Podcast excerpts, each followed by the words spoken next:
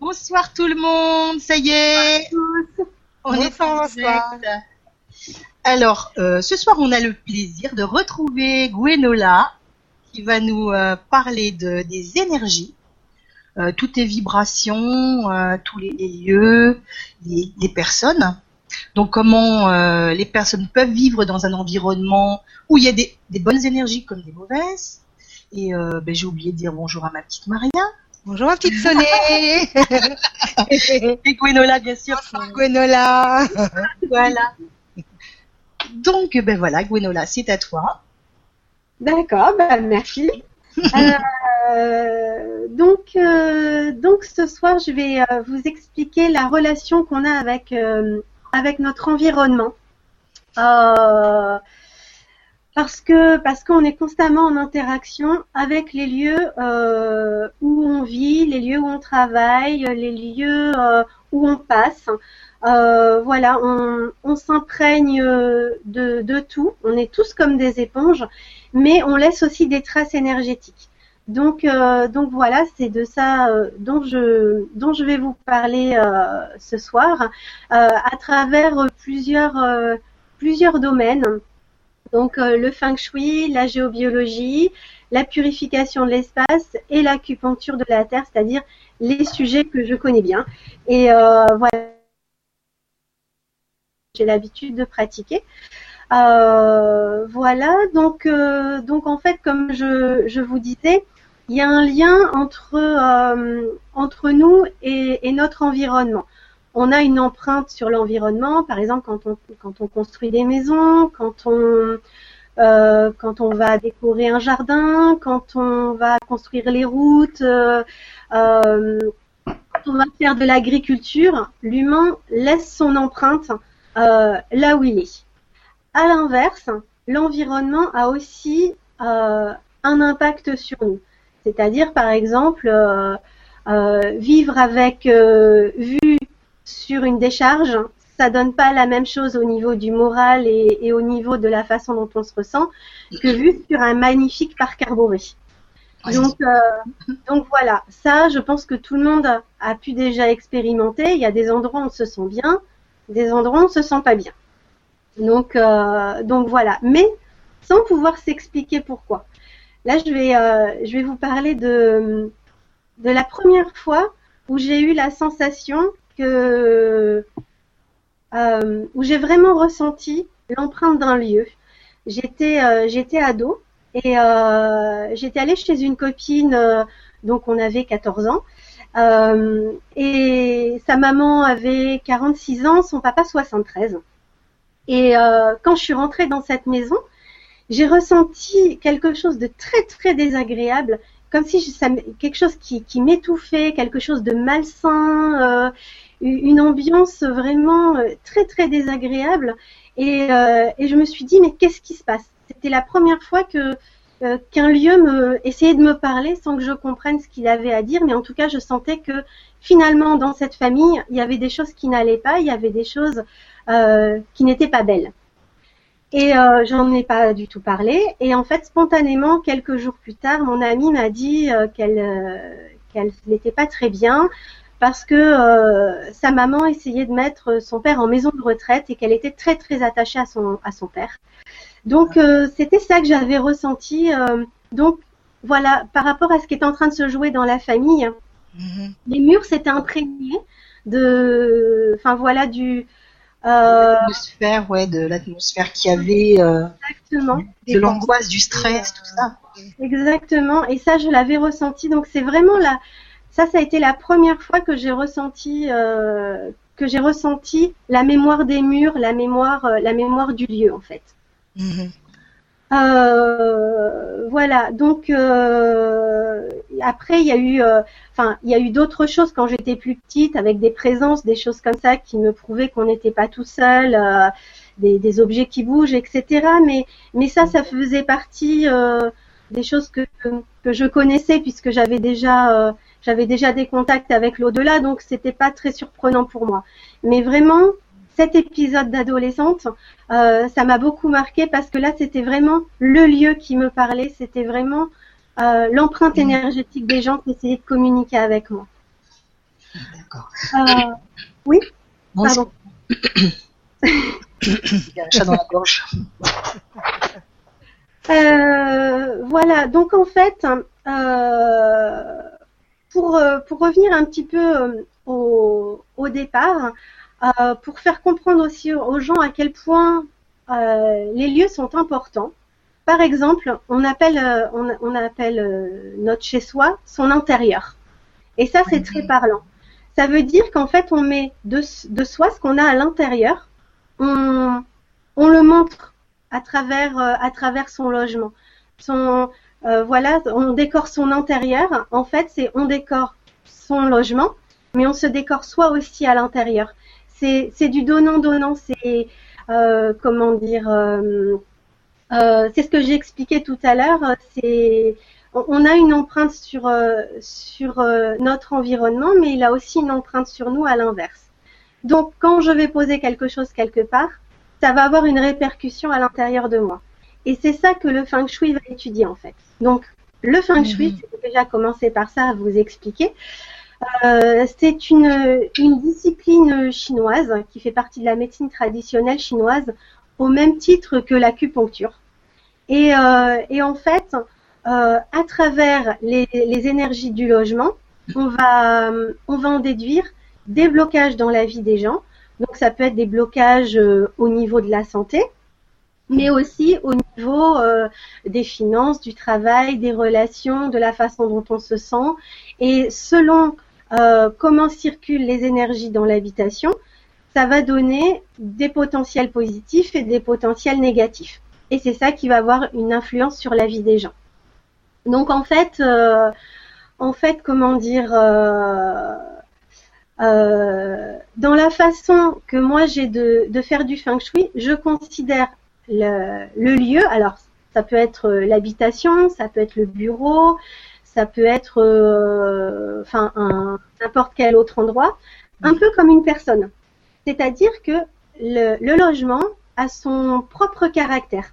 Il a sa propre personnalité et il va déployer ses bons ou ses mauvais côtés en fonction de la personne qui, de là ou des personnes qui vont venir. Bon, il y a quand même des choses qui sont générales.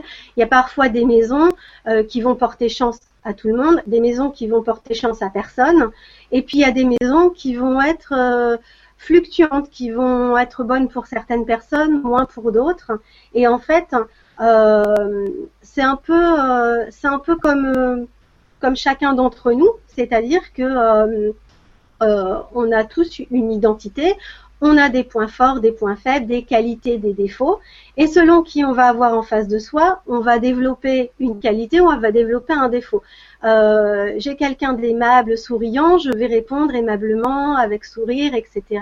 J'ai quelqu'un de ronchon qui va me faire une queue de poisson, euh, ben là je vais monter mon, mauvais côté, je vais m'agiter, je vais proférer des choses désagréables, enfin je vais répondre par l'agressivité parce que j'ai reçu de l'agressivité. D'accord. Donc voilà, c'est, ce sont des, comment dire, c'est un épisode. On, est, euh, on est tout ça en même temps. On est quelqu'un de souriant, mais on est aussi quelqu'un qui pouvait, qui pouvant avoir euh, nos mauvais jours.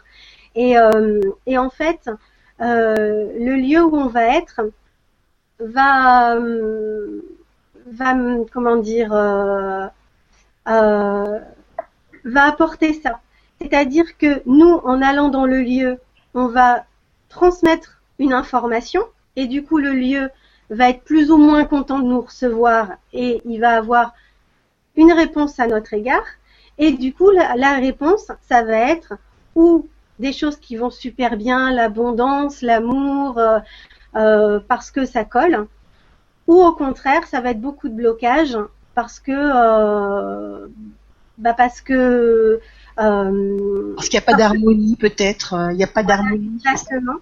Et parce que c'est aussi ce qu'on a à vivre. Ce qu'il faut savoir, Mhm. c'est que les logements, euh, qu'on les ait choisis ou qu'on nous les a imposés, par exemple, euh, si on, on vit dans, dans une HLM, on se dit, j'ai pas choisi mon logement, on me l'a imposé, je vis telle et telle chose, c'est pas de ma faute, euh, c'est le lieu qui m'impose ça. Le lieu n'impose que ce dont on a besoin, euh, comment dire, d'expérimenter pour avancer. Mhm. Mhm. C'est pour ça aussi qu'il y a des personnes qui vont sentir, qui vont se sentir bien tout de suite quelque part, et au bout d'un moment qui vont dire non mais là j'en peux plus cette maison quoi, il faut vraiment que je parte. euh. Et des fois des gens qui vont brader leurs biens pour partir plus vite tellement ils sentent que c'est urgent. Parce Ouais. qu'en fait le logement, enfin ils ont fini d'expérimenter ce qu'ils ont à expérimenter et ils ont besoin d'aller changer d'air pour expérimenter autre chose. C'est comme si le logement avait euh, pas une date de péremption, mais qu'on avait fait un chemin ensemble et que là c'était terminé, les chemins devaient se séparer et, euh, et on a besoin d'aller euh, vivre autre chose ailleurs. D'accord. Voilà.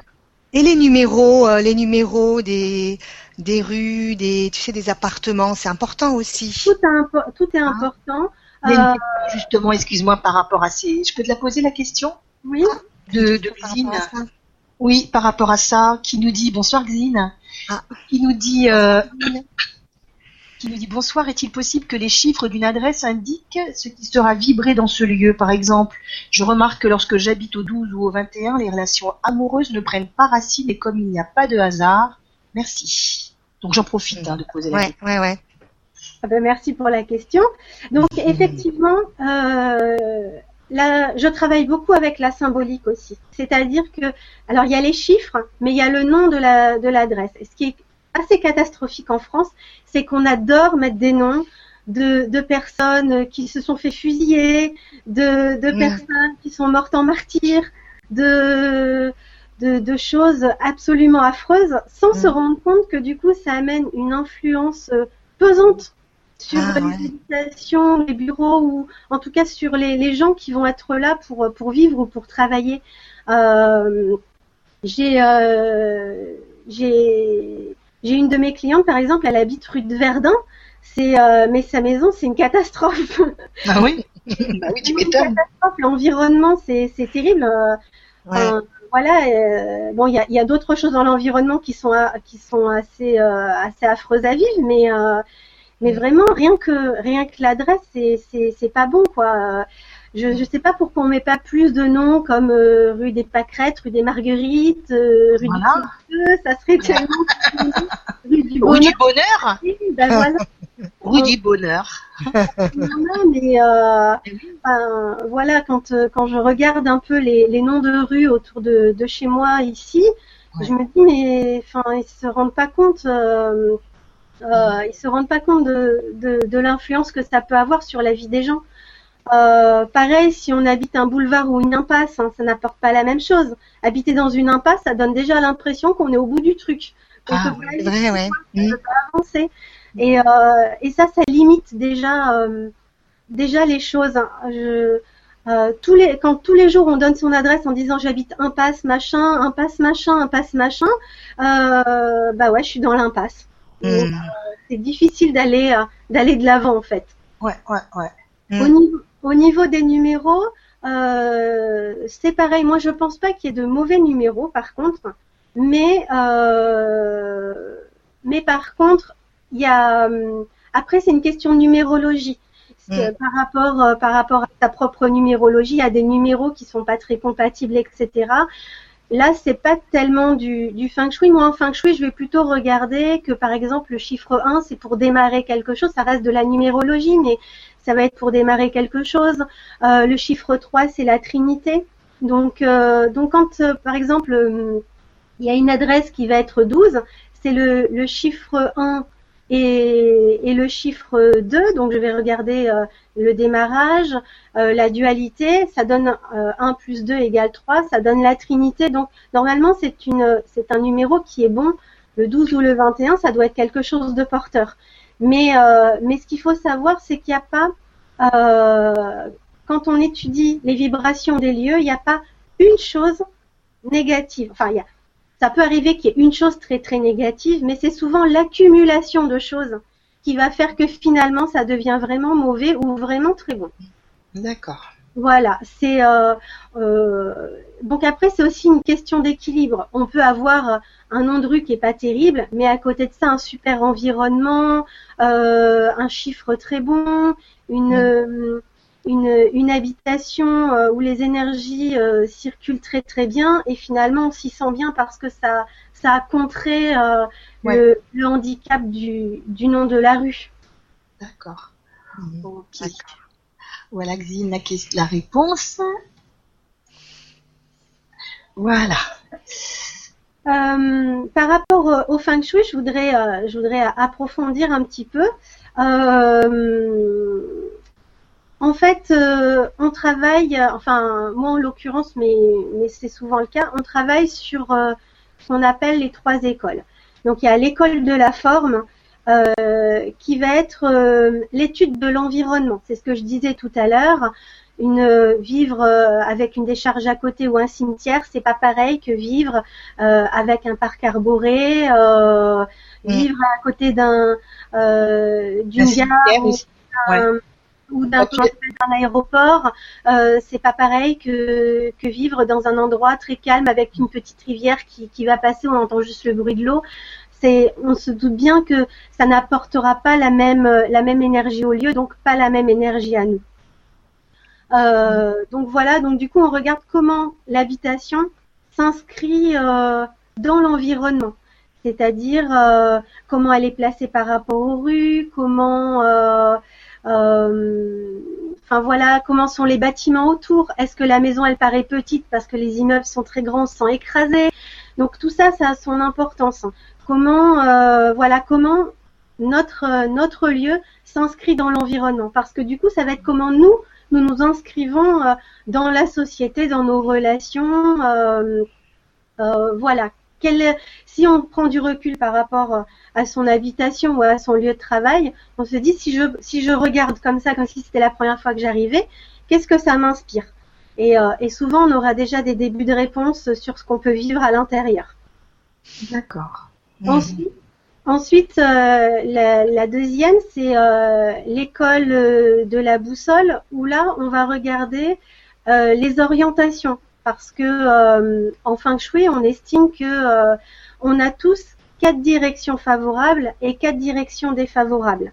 Donc, si on est toujours bien placé, si on dort dans un bon secteur, une bonne direction, si on mange euh, dans un bon secteur, une bonne direction, etc., on va prendre des bonnes énergies pendant qu'on dort et, euh, du coup on va pouvoir se ressourcer et ça va être bon pour la santé, ça va être bon pour les relations, etc.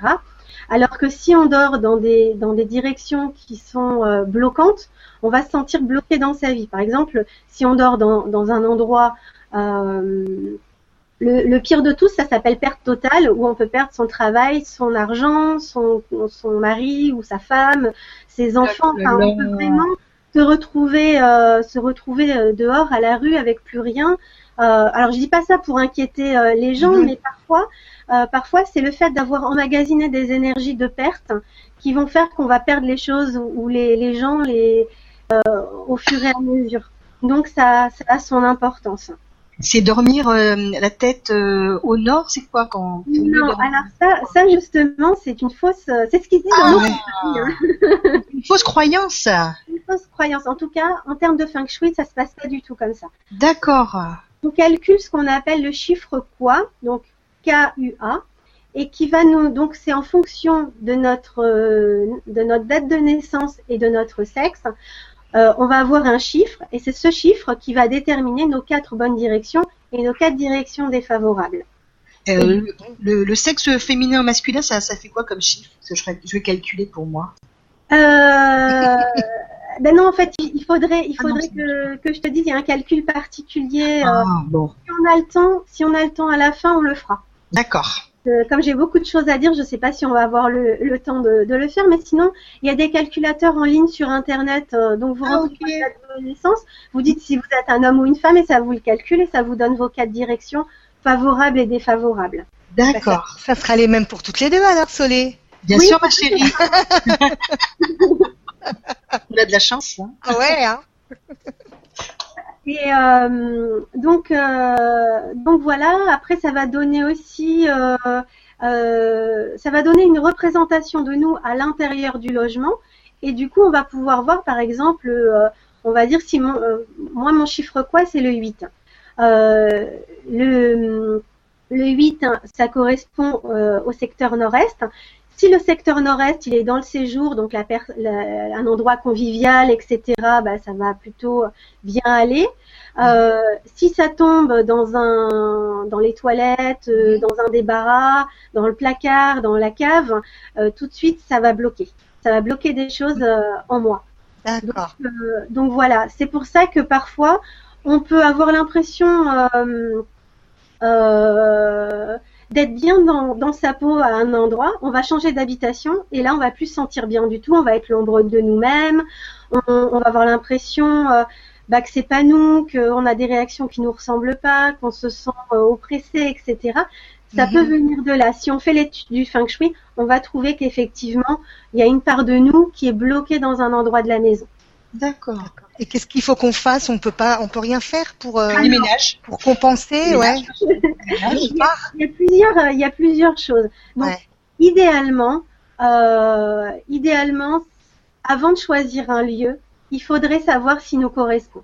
Ça me paraît être la base. Malheureusement, euh, des gens qui m'appellent avant, ça se compte sur les doigts d'une main. Les gens m'appellent toujours après, quand ils sont déjà installés et qu'ils voient que ça ne se passe pas comme prévu. et, euh, et, là, il faut rattraper, euh, rattraper ce qui ne va pas. Donc, on peut pas tout rattraper. Dans ce cas, il faut, euh, il faut jongler avec euh, qu'il y a de mieux et puis tempérer ce qu'il y a de moins bon. Enfin voilà, c'est pas. Mmh. Mmh. On arrive quand même à faire des choses intéressantes la plupart du temps, mais autant tout de suite choisir quelque chose euh, qui va bien. Donc idéalement, mmh. quand on a trouvé ou quand on cherche un terrain, ça serait déjà de demander l'avis. Euh, euh, c'est là que je vais parler de, de la géobiologie. Euh, donc demander l'avis du, du géobiologue par rapport déjà, on va dire, si c'est un terrain nu, l'histoire du terrain. Est-ce que est-ce que c'est pas un ancien charnier? Est-ce qu'il n'y a pas des mémoires qui sont très très lourdes et qu'il faudrait nettoyer? Est-ce que le lieu est d'accord pour qu'on vienne s'installer dessus? Parce qu'il y a aussi des lieux qui ne sont pas d'accord, qui, qui, veulent rester vierges de, toute présence humaine. Et donc demander l'autorisation. Est-ce qu'on est les bienvenus? Excuse-moi Gwenola, j'ai une question justement à ce sujet de Laurent euh, qui nous dit euh, bonsoir. Alors bonsoir Laurent. Bonsoir Laurent. Parler des gardiens du lieu.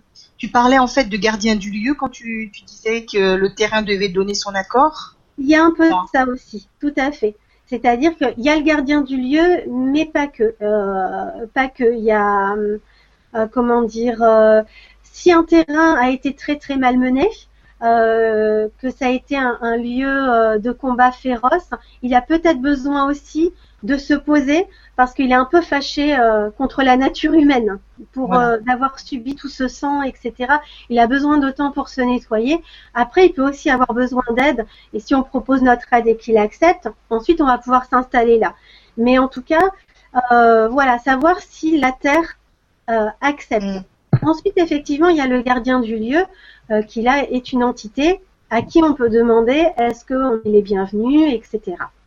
Et donc Laurent me disait, enfin nous disait, excuse-moi, euh, quel est son rôle et ses pouvoirs? J'en ai un chez moi. Comment puis-je communiquer avec?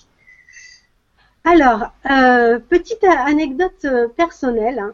Il, y a, il y a quelques années, j'avais, je vivais dans une maison, c'est quand j'habitais à l'île de la Réunion. Il y avait un gardien dans ma maison. Et, euh, quand je, partais, ça m'est arrivé une fois de partir chez une amie quelques jours. Et pendant que j'étais pas là, la maison s'est faite euh, attaquer euh, par, euh, par des entités négatives. Donc la maison était complètement polluée. Le gardien est venu me chercher chez mon ami. Donc il est venu me dire au secours, je m'en sors pas tout seul, j'ai besoin de ton aide. Donc du coup, je suis partie en conscience chez moi et ensemble on a fait le travail de nettoyage. Quand ça a été terminé, j'ai réintégré mon corps. Euh, et puis le lendemain, je suis rentrée chez moi. J'ai vu que le travail avait plutôt bien tenu. J'ai fini, euh, j'ai fini de nettoyer ce qu'il y avait à nettoyer. Enfin, il restait quelques petits résidus, mais presque rien par rapport à l'attaque qu'on avait subie. Mais voilà, le gardien du lieu, du coup, il était là pour veiller que tout se passe bien dans la maison énergétiquement quand moi j'y étais pas. C'était un peu du donnant-donnant. Il savait qu'il pouvait compter sur moi pour, euh, pour que la maison soit toujours avec des, des belles énergies, parce qu'une fois par semaine, c'était grande purification. Euh, euh, Ah. Je nettoyais ma maison à grande eau, je mettais de l'encens partout, donc c'était euh, Ça lui toujours- plaisait bien, je pense. oui, Oui. ça lui plaisait. donc, euh, donc voilà, il savait qu'il pouvait compter, euh, qu'il pouvait compter sur moi, sur, sur ce que j'apportais à cette maison comme amour, comme soin, et, et du coup, euh, du coup, il veillait quand quand j'étais pas là. Comment on peut prendre contact avec? Euh, bah, Par exemple, quand on se met en méditation, on va demander, euh, euh, on va demander à, à lui, à lui parler. On va lui dire, bah voilà, je, là, je peux t'entendre. Qu'est-ce que tu as à me dire? Qu'est-ce que tu attends de moi? Qu'est-ce que je peux faire pour améliorer ton confort Euh, Qu'est-ce qui te tient à cœur? Euh, Voilà. Qu'est-ce que parce qu'après c'est aussi du donnant donnant. C'est un peu comme des amis qui vivraient sous le même toit. C'est voilà, moi j'apporte euh, tout ce que je peux au niveau euh, au niveau terrestre, euh, au niveau vibratoire de ce que je connais. Et, et, et toi, en contrepartie, euh, bah, je veux que tu sois bien, mais est-ce que si j'ai besoin de telle chose ou quoi, est-ce que bah, tu serais d'accord? Est-ce que tu peux m'aider euh, pour telle et telle chose? Si la maison, euh, s'il y a des blocages, est-ce que tu peux me dire lesquels, lesquels, enfin qu'est-ce qui pourrait me bloquer, que, comment je pourrais faire pour améliorer les choses? Et voilà, voir le gardien du lieu comme un ami bienveillant. D'accord. Oh, bah sympa. Merci Laurent pour la question. Merci Laurent.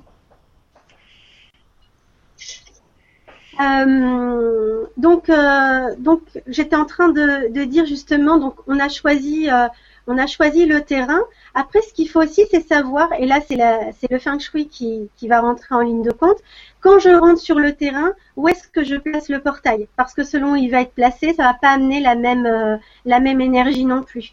Ensuite, comment je place la maison sur le terrain? Comment je fais les plans de la maison? Est-ce que c'est en, adéquation avec l'environnement? Est-ce que c'est en adéquation avec mes propres énergies, celles de ma famille ou de mes collaborateurs? Et, euh, en fait, c'est tous ces calculs-là. Donc, on prend, euh, c'est un peu comme euh, une, grosse marmite dans laquelle on mettrait des ingrédients, et ensuite on essaie de faire sortir le meilleur, le meilleur de tout ça. Donc, quand on fait, quand on prend dès le départ les choses et qu'on y va étape par étape, on est sûr d'avoir un logement qui va nous permettre euh, euh, bah, d'atteindre des sommets tout de suite, de se sentir bien euh, et, et d'avancer très très vite parce qu'on a tous on, on, a tous des choses difficiles à vivre, des, des épreuves, des, des expériences, mais on, enfin on a tous des expériences à vivre. Oui. Mais on n'est pas tous obligés de passer euh, par des épreuves douloureuses pour les comprendre. Donc c'est en ça que le logement peut aider. Il peut assouplir les choses, c'est-à-dire que on va quand même passer euh, l'expérience, l'épreuve, mais peut-être qu'elle va pas être dans la douleur parce que le logement, les énergies du lieu vont nous aider, vont monter un petit peu les choses vibratoirement, et du coup on va comprendre la leçon, on va l'intégrer facilement euh, sans être par terre. Voilà, sans mettre dix ans à, à, à, gérer le truc, sans avoir l'impression d'être euh, dans une espèce de tsunami euh, qui nous emporte, qui nous emporte, et on voit plus, euh, on voit plus le bout, le bout du truc. si on a un logement qui qui, qui, est bien vibratoirement, ça va apaiser tout ça, ça va amener plus de douceur, plus de rondeur dans ce qu'on a à vivre. Ok, ok. Euh, le, je voudrais préciser que le feng shui, donc c'est chinois, ça existe depuis euh, plus de 5000 ans. Il y a la même chose en, en Inde, ça s'appelle le Vastu Shastra. Euh, ça connu ça déjà? Vastu Shastra, tu dis. Vastu Shastra, V-A-S-T-U. Oui. Plus loin, euh, S-H-A-S-T-R-A. Vastu Shastra. D'accord. C'est l'équivalent du feng shui, donc visiblement ce serait l'ancêtre du feng shui. Et moi je trouve que le feng shui va plus loin dans, euh, l'étude. Enfin le, le Vastu Shastra est déjà, euh, assez, euh, assez complet, il y, a, quand même vraiment de quoi faire. Mais je trouve que, le feng shui va encore plus loin parce que par exemple en feng shui, on va couper le, le lieu en, en neuf parts, en, en, comme un camembert en fait, avec une partie centrale. Et dans chaque partie va correspondre des parties de notre corps, comme on fait en médecine traditionnelle chinoise. Donc parfois, quand on a un problème de santé, on va le retrouver en feng shui. Petite anecdote, il, y a quelques, il y a quelques années, enfin des anecdotes j'en ai plein, mais... c'est ça qui est bien, c'est ça? Vas-y, vas-y. Il, y a, quelques années, euh, j'ai une amie qui rentre dans un nouvel appartement et euh, au bout de quelques jours, elle déclenche un problème au niveau, euh, au niveau d'une, d'une molaire. Elle va chez le dentiste, il lui dit euh, bof, je sais pas trop. Il lui met un vague pansement et puis plus les jours passaient, pire c'était. Elle est retournée chez le médecin. Effectivement, il y avait une carie, ça c'était, c'était comment dire, ça s'était infecté, ça a traîné des mois et des mois. Et le oui. médecin n'arrivait pas à en venir à bout. Et là, ça frisait la septicémie. Ça, devait, ça prenait des proportions Bah. Et le médecin, c'est comme s'il courait derrière le traitement. Il trouvait pas le, il trouvait pas le truc. euh, C'était, euh, et elle, ça sentait, elle déclinait, elle déclinait. Et là, je lui ai dit, écoute, envoie-moi les plans. Euh, je vais regarder, euh, je vais regarder ce que je peux faire. Et là, j'ai vu qu'en fait, son appartement, au lieu d'être de forme euh, carrée ou rectangulaire, donc euh, donc de forme, comment dire, euh, euh, zut, euh, euh, harmonieuse, il Mhm. manquait un morceau. Et le morceau qui manquait correspondait au sud-ouest, et le sud-ouest correspond aux dents, entre autres. D'accord. Ah. Et en fait, son sud-ouest, donc le morceau qui manquait, c'était une terrasse, une terrasse couverte. Et je lui ai dit, organise ta terrasse comme si c'était un prolongement de ton salon. Tu mets telle chose à tel endroit, telle chose à tel autre. Euh, donc elle a fait ce que je lui ai dit. La semaine suivante, le médecin a trouvé le traitement. Elle a, elle a évité la septicémie. Elle a plus jamais eu de problème. Waouh. C'est fou ça. Incroyable, hein Donc, euh, donc voilà, avec Eh ben, le shui, on peut trouver des, des choses assez, euh, assez Ah bah incroyables. ouais. Et, euh, ça met vraiment le, le doigt sur des choses très précises qu'on qu'on trouve pas dans d'autres techniques, euh, par exemple qu'on va pas trouver en géobiologie. La géobiologie, elle va traiter tout ce qui est souterrain, donc les failles, les sources, euh, ce qu'on ne voit pas mais qui nous pollue vibratoirement.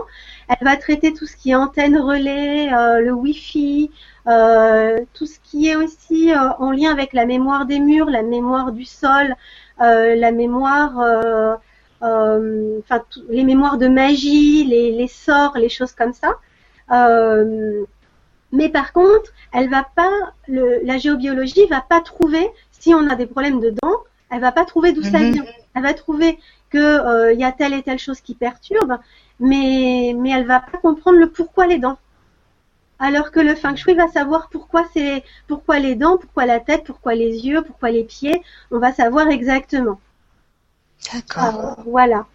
Et euh, donc euh, c'est en ça que c'est vraiment complémentaire euh, d'associer les deux. Souvent les gens me demandent l'un ou me demandent l'autre.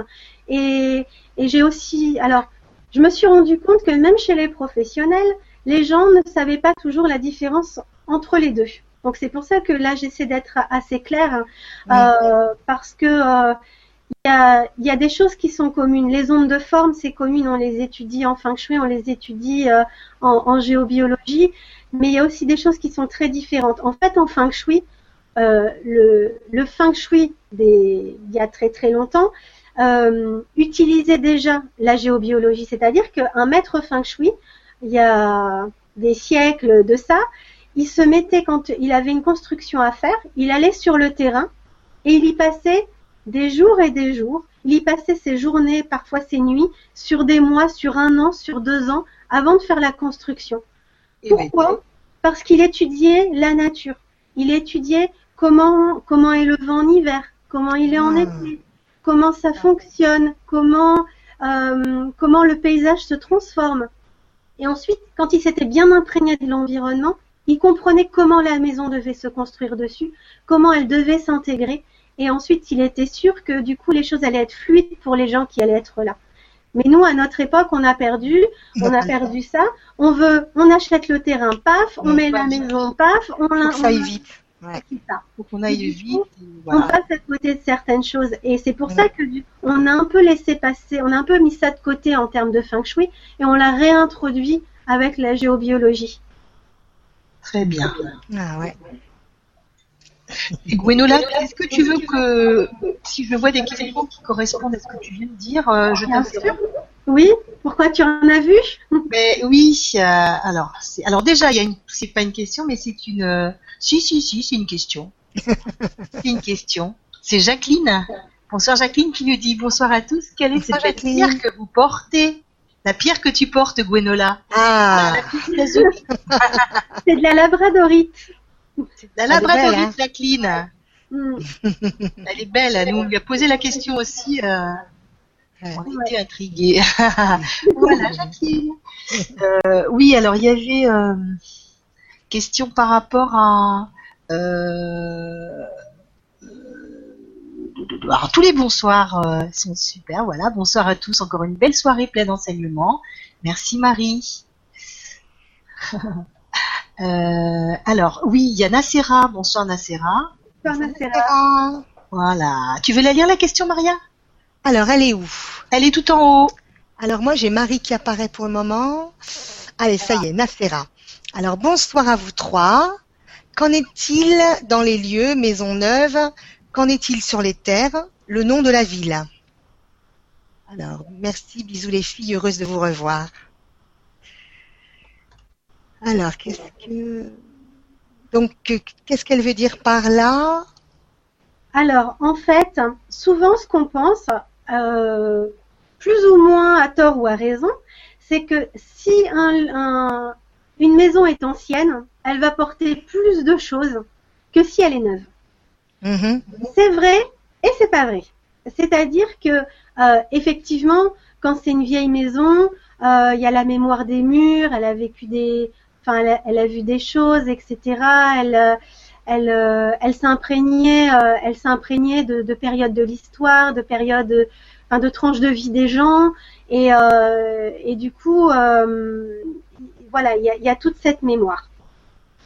Euh, pour autant, il y a des maisons qui sont vieilles, euh, qui ont un, un passé, euh, enfin voilà, qui, qui ont entre guillemets vécu et qui sont de bonnes maisons. Et il y a des maisons neuves qu'on pourrait dire, bah elles, elles ont pas cette histoire-là. On arrive, on est les premiers à poser nos, nos valises, tout va bien aller. Ben c'est pas tout à fait vrai. Pourquoi? Parce que c'est oublier le terrain sur lequel elle est, qui lui existe Mm. depuis tellement, tellement, tellement longtemps. Euh, c'est aussi oublier que bah, la maison, elle a été construite par des artisans euh, qui étaient plus ou moins bien lunés, qui pouvaient avoir des choses. euh, euh, Enfin voilà, quelqu'un, par exemple, un artisan qui vient d'apprendre la naissance de son bébé, ben il va mettre du cœur à l'ouvrage, il est tout heureux. Quelqu'un qui vient d'apprendre le décès euh, d'un proche, eh ben il va faire son travail, mais il aura le cœur lourd et ça va se sentir dans la maison. Mm. Donc, même neuve, elle a déjà une histoire au moment où elle se construit. Donc ça, c'est en Mm. termes de, en termes de mémoire. Après, il y a tout ce qui est, comme j'ai dit, le feng shui, comment est placée la porte d'entrée, etc. Comment ça va nous correspondre, qu'elle soit neuve ou ancienne. euh, si c'est une mauvaise direction pour nous, ça sera une mauvaise direction. Si c'est une bonne, c'est une bonne. Donc euh, voilà, c'est euh, euh, les, les vieilles pierres, c'est ni meilleur ni pire, à part euh, bien sûr si c'est la mais enfin par exemple, euh, euh, on me proposerait d'acheter la maison de Dutroux comme hein, il a été question à une période, elle se vendait aux enchères, euh, ça c'est juste une catastrophe. Ah bah oui. hein. Enfin voilà, c'est Ah, vraiment difficile. Mm. Hier, euh, oui, c'est hier, je suis passée en voiture devant le Bataclan. J'ai, enfin, énergétiquement, c'est encore extrêmement lourd. Il y a beaucoup de nettoyage à faire. Euh, Enfin, je, j'es- j'espère que que les les propriétaires du, du Bataclan ou de ces endroits-là qui ont été euh, lourdement touchés euh, appelleront des gens comme comme moi ou comme d'autres pour bah, pour euh, nettoyer toutes ces énergies, faire éventuellement partir euh, les entités, les, les âmes qui sont restées bloquées ici, et puis toute la peur, tout ce qui a imprégné le lieu, parce que là c'était encore très très lourd et je vois pas comment on va pouvoir recommencer à ouvrir les portes parce que même si les gens sont là pour une soirée euh, festive, ils vont quand même repartir avec des choses, euh, avec des choses lourdes et ils vont ramener ça chez eux. Donc, euh, il faut vraiment se rendre compte que que la mémoire des lieux est importante et que quand on passe quelque part, on emporte un peu de ça avec soi, malgré tout. Et, euh, et, et donc c'est c'est important de choisir les lieux dans lesquels on se rend. Si on n'est pas bien quelque part, on ne reste pas. On doit partir. C'est presque vital, je dirais. On s'en rend pas compte, mais petit à petit, ça peut avoir des répercussions sur notre santé. euh. Il y a il y a quelque temps, euh, je faisais une formation avec des personnes extrêmement désagréables qui n'avaient rien à voir avec l'énergétique. Et euh, il se trouve que j'étais assise à côté de ces personnes-là, sûrement pour tempérer par rapport aux autres personnes qui étaient beaucoup plus douces. Et c'est moi qui ai pris toute la négativité pendant tout le temps de la formation. Je suis sortie, j'ai eu un accident de voiture. Alors, Mince. que normalement tout va bien. Mais voilà, le fait, euh, le fait d'avoir pris toute la journée de la négativité, des phrases négatives, elles étaient, elles étaient tellement noires ces personnes-là, enfin noires dans leur façon de s'exprimer, dans leurs pensées, que que j'en ai plié la voiture le soir, quoi.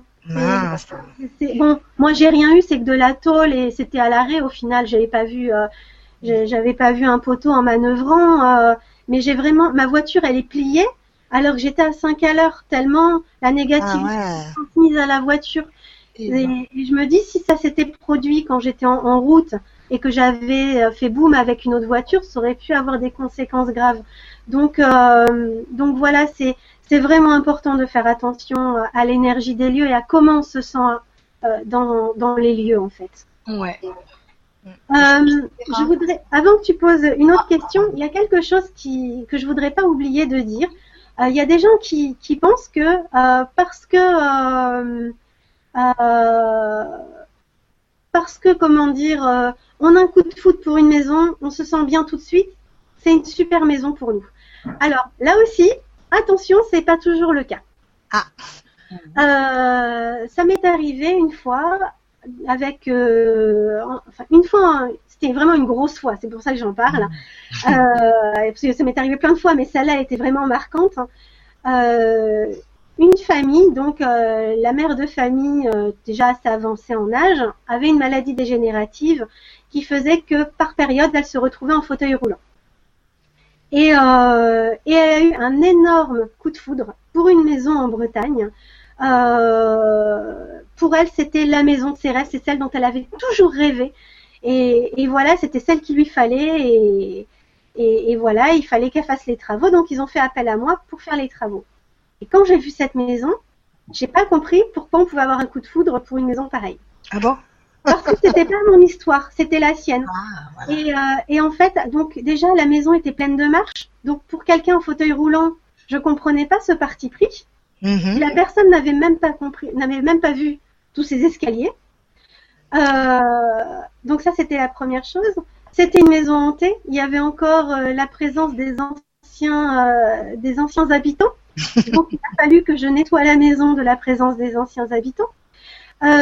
C'était, c'était une maison où on sentait qu'il y avait eu beaucoup de tristesse, beaucoup de malheur, donc il fallait nettoyer la mémoire des murs.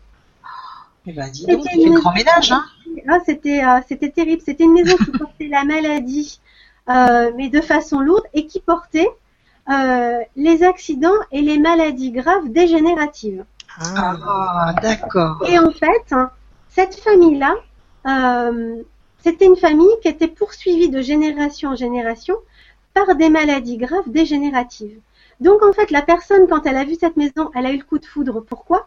Parce qu'elle a reconnu, elle s'est vue en fait dans cette maison. C'était une maison qui portait J'ai reconnu ces énergies. ouais. Ouais. Exactement. Et du coup, elle s'est dit, c'est la maison dont je rêvais. Ben, en fait, non, c'est la maison qui va t'amener directement au cimetière, en fait. Mais, euh, mais voilà. Oui. Euh, mais, mais parce que c'était dans la logique, dans le, comment dire, dans la logique de vie de la personne, dans ses énergies, dans ses énergies de déclinaison. Donc euh, voilà, la maison allait vraiment accompagner ça, elle allait même précipiter les choses.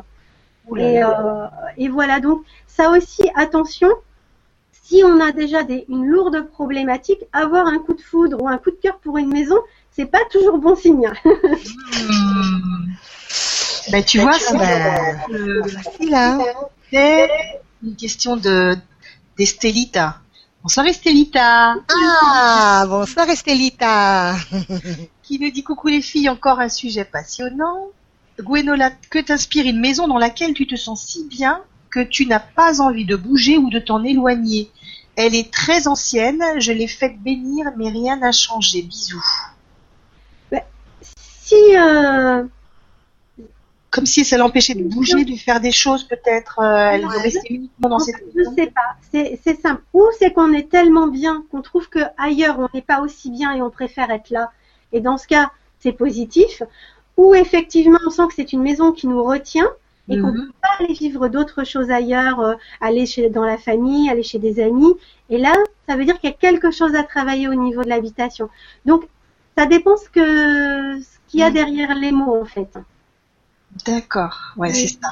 Voilà, parce qu'effectivement, par exemple, moi, la maison dans laquelle je suis actuellement, je sens que c'est une maison qui est, alors c'est une maison dans laquelle forcément j'ai fait du feng shui, de la géobiologie, etc. Ça a bien nettoyé, ça, elle est porteuse. Enfin, de toute façon, quand on l'a vue, on a su que c'était celle-là qui, qui nous fallait.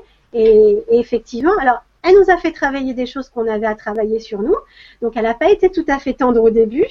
Mais, euh, mais en même temps, c'est une maison dans laquelle je suis tellement bien que j'y ai mis mon, mon cabinet et, euh, et c'est une maison. euh, Enfin voilà, pour moi, j'ai tout ce qu'il me faut dans, dans cette maison-là et, et c'est vrai que quand les gens viennent en soins, ils s'y sentent bien, ils ont du mal à en partir. euh, parce que parce qu'il se passe des choses particulières, euh, mais je sais aussi que cette maison-là, au bout d'un moment, on aura fini ce qu'on a à faire ensemble, comme des amis, il y a des amis avec qui on va être très proches et puis à des moments de notre vie, on va un peu se, enfin, on va se séparer ou prendre un peu de distance parce que on doit vivre des choses différentes chacun de notre côté. Et, euh, et je sais que ça sera le cas avec cette maison un jour, mais mais là en tout cas, euh, je sens vraiment qu'elle me porte et qu'elle m'accompagne euh, où il faut. Et voilà. Et parfois aussi, quand on veut de, quand on veut certains changements, en utilisant le, le feng shui, ça peut amener des choses amusantes. Donc là encore, une petite anecdote. Voilà. Avant d'emménager dans, dans cette maison-là, on était à Chambéry dans un appartement. Et euh, c'était un, ça aussi, cet appartement, euh, c'était un appartement euh, HLM. Donc, je ne l'ai pas choisi, on me l'a imposé. Et c'est simple, quand je l'ai visité, je suis ressortie, je pleurais. Et euh, j'ai eu ma tante au téléphone, elle m'a dit ça peut pas être si terrible, euh, il doit bien y avoir des choses positives. Je lui ai dit effectivement, quand j'aurai tout refait, ça sera bien. Voilà. Mais, euh, mais là, il y avait tellement de travail, ça me désespérait, ça me désolait. Mes guides me disaient, mais si tu verras, tu seras bien dedans. On te l'a choisi exprès. Ah Sur bon le moment, tu nous en veux, mais tu vas voir après, euh, tu seras contente. Bon, effectivement, après, j'ai compris de quoi il parlait, mais au début, je les ai un peu maudits. et, euh, et en fait, c'était une maison, euh, enfin un appartement. Quand j'étais rentrée, c'était ça qui m'avait surtout sauté euh, dessus. C'était rempli de violence. hein. Euh, les murs étaient pleins d'agressivité, et c'était ça. Et c'est vrai que tout le temps où j'ai vécu dans, dans cet appartement, enfin où on y a vécu en famille, il y avait beaucoup d'agressivité. Euh, avec euh, avec mon mari, on, on, on se cherchait tout le temps, c'était toujours euh, conflictuel. euh, et, euh, et quand on a fini par en partir pour pour venir ici, euh, parce qu'avant j'avais posé des questions sur euh, l'appartement et personne n'avait voulu me répondre. euh, j'avais dit il n'y avait pas eu des, des disputes de couple, de la violence de couple, des choses comme ça. hein. Non, non, on n'est pas au courant. En fait, ils étaient très bien au courant, c'était marqué dans le dossier. Et quand je suis partie et que j'ai demandé à la personne, elle m'a confirmé qu'effectivement, c'était un, un couple qui se battait, qui battait les enfants. Et ça se voyait, ça se voyait dans, dans l'appartement, ça se sentait, c'était imprégné. Et euh, quand j'ai quitté cet appartement euh, et qu'on est arrivé dans cette maison, nos, nos relations de couple se sont d'un coup apaisées, mais comme par miracle. C'était euh, c'était impressionnant. Donc malgré le nettoyage, malgré la mise en place du feng shui, c'était très très ancré et, euh, et ça venait titiller cette partie agressive de nous, mais ça voulait aussi dire que c'était quelque chose qu'on avait à travailler sur nous. Parce que des gens qui sont totalement pacifistes et qui sont qui ont dépassé ce côté agressif, ça va pas venir titiller cette partie-là. Si ça fait réagir, c'est qu'on Ouais. doit travailler. Et, euh, et voilà. Et en fait, pour changer, donc pour quitter cet appartement, euh, on, enfin, je, on cherchait une solution euh, pour pour partir. Et en fait, j'avais mis une fontaine à un endroit et je me suis dit, je vais essayer de déplacer la fontaine parce que ce que j'ai pas dit en fin de j'ai parlé des deux écoles, j'ai pas parlé de la troisième. La troisième école, c'est celle qu'on appelle l'école des étoiles volantes. et en fait, c'est l'étude astrologique du lieu. Donc comme nous, on a une charte astrologique avec euh, des choses enfin des traits de caractère positifs, des traits forts, des traits faibles, etc., qui vont fluctuer en fonction de notre évolution, de notre âge, de ce qu'on a à vivre, et que euh, c'est pour ça que si on veut faire son astrologie chaque année pour voir les forces et les faiblesses de l'année, euh, ça fluctue. C'est pareil au niveau de l'habitation. les forces et les faiblesses de l'habitation vont aussi fluctuer. Donc, il y a des choses positives qui vont être ou tempérées ou renforcées, des choses négatives, pareil, qui vont être ou tempérées ou renforcées selon les années. Donc, du coup, ça va avoir un impact sur nous aussi. D'accord. Et, euh, et, je me suis dit, donc par rapport à ces étoiles volantes-là, je vais déplacer ma fontaine donc, euh, euh, de quelques centimètres pour la changer un peu de secteur et voir ce que ça donne parce que j'avais l'impression que ça allait être positif. Et du coup, ça devait euh, donc c'était dans un secteur qui devait amener l'argent et qui correspondait aussi au père de famille. Dix jours après, mon mari a eu une proposition professionnelle à laquelle il aurait même jamais pu, enfin qu'il aurait même jamais pu espérer. Et c'est comme ça qu'on a changé de région. Donc en dix jours. Eh ben, dis donc. Parce que tu as bougé la fontaine. C'est ça. Ça a été fulgurant. Wow amusant, c'est que la fontaine, donc si elle est bien utilisée, c'est signe de prospérité et d'abondance. Je l'avais mise dans un secteur d'abondance par, euh, par les étoiles volantes, qui était aussi le secteur du père de famille. Et effectivement, la, l'opportunité professionnelle et financière est arrivée par le père de famille.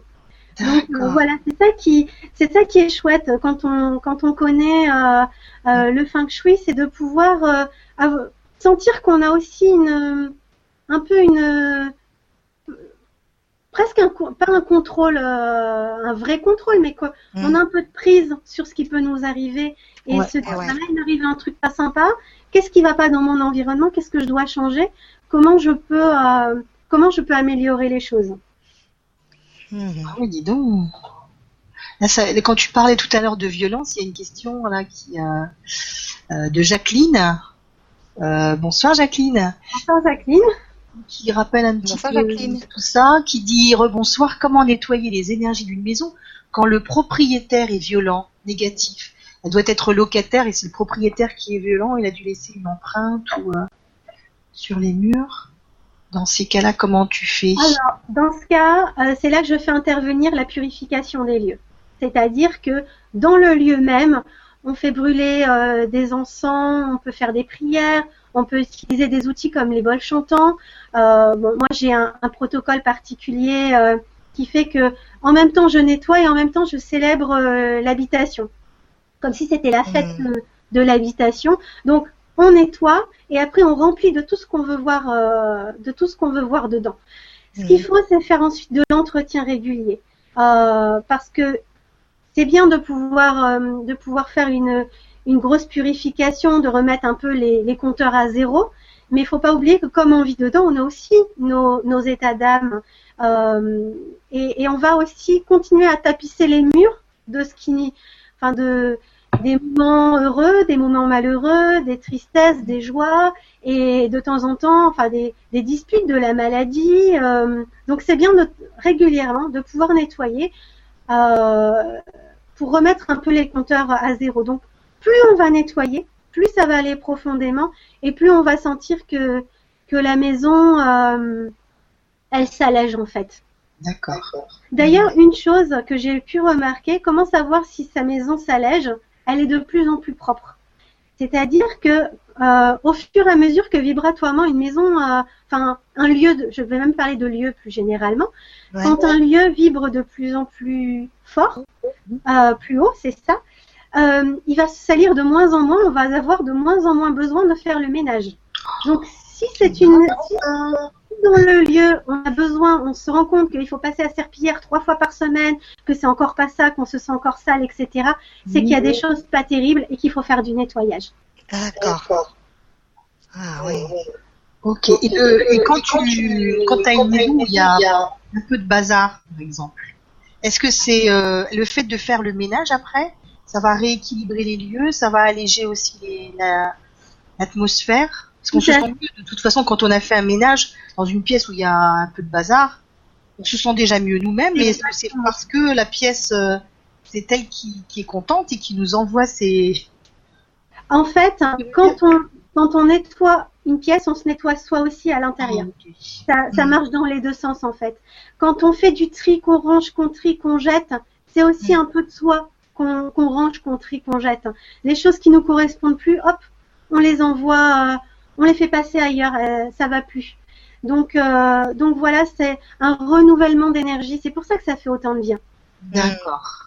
Et c'est pour ça qu'il y a des personnes qui ont du mal à faire euh, le ménage, Oui, de ranger ou de, euh, de se débarrasser d'objets qui se disent C'est- euh, non, ça c'est des souvenirs. Donc il y a- il y, a plein de de- d'objets qui, qui encombrent la pièce. Euh, si elle se elle- si elle se désencombre cette pièce, elle se sentira mieux aussi la personne. oui. Mais alors, quand on a du mal à désencombrer, c'est qu'on a du mal à se remettre en question, qu'on a du mal à avancer sur certaines problématiques. D'accord. Donc, à la limite, D'accord. c'est pas la peine de se dire ce matin je vais tout ranger parce que ça va être douloureux. Autant faire les choses petit à petit. Par exemple, se dire je dois ranger ma cuisine ou je dois ranger mon salon, je vais faire un tiroir aujourd'hui. Par exemple, j'avais une cliente hein, que elle, elle pouvait, elle avait un placard à ranger, elle pouvait ranger qu'une étagère par jour parce que sinon elle mettait, si, elle faisait ne serait-ce que la moitié du placard, elle mettait trois jours à s'en remettre tellement ça lui prenait d'énergie, tellement ça la fatiguait. Donc, euh, donc voilà. Surtout qu'en plus dans les placards il y a des énergies stagnantes.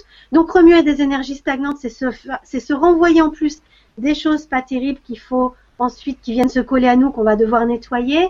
Donc on fait un double nettoyage. Ok. Donc quand on fait d'ailleurs d'une purification de l'espace, c'est bien de pouvoir ouvrir les placards, euh, etc. et de faire passer l'encens partout. Comme ça, on nettoie vraiment toutes les énergies euh, partout où elles sont euh, où elles sont cachées. D'accord. Et quel encens tu, tu préconises toi pour faire un bon nettoyage? Plutôt des encens en grains, ils sont plus puissants que les que les encens en bâton. Euh, pour les purifications, c'est plutôt le benjoin, les, euh, les la myrrhe, les larmes de Somalie, euh, le sang de dragon, la, l'azafétida. Mais en fait, euh, j'ai fait un blog hein, euh, qui s'appelle Résonance infinie. Mhm. Et, euh, et dessus, j'ai fait un article avec euh, toutes les problématiques, euh, enfin les problématiques les plus courantes de purification, de protection, etc. Avec tous les encens qu'on fasse. Donc pour euh, nettoyer sa maison, pour se nettoyer soi, pour euh, pour se protéger, pour protéger sa famille, avec à chaque fois les encens à côté qui sont les plus adaptés. Ah, Génial. bah, super. hein. Écoute, euh, merci. Ben, merci Jacqueline pour la question. J'ai noté tout ça et j'irai voir ton site. Ouais, aussi. Résonance infinie. Je le connais en fait, hein, ton site. hein, je suis- Résonance avec un seul N. Oui, Ah, c'est comme ça que. Oui, parce que normalement, euh, enfin, deux N, c'est une faute d'orthographe. Ah bon? Oui. C'est oui. Maria Raisonner prend deux N, mais résonance n'en prend qu'un. Ouais. Ah bon? Tiens. Regarde, quand tu l'écris, tu vois tout de suite qu'il y a une- quelque chose qui va pas. Ah mais moi j'aime bien avec les deux N moi. Et tout à l'heure, excuse-moi, tu parlais, euh, tu parlais de douleur de dents, et là il y a, il y a Véronique Gilbert qui nous dit euh, bonsoir Véronique, qui nous dit Ah, oui. bonsoir Gwenola, bonsoir Gwenola Soledad et Maria. J'ai une gingivite, une gingivite qui ne guérit pas. Est-ce dû à mon appartement? Ah bah, c'est clair.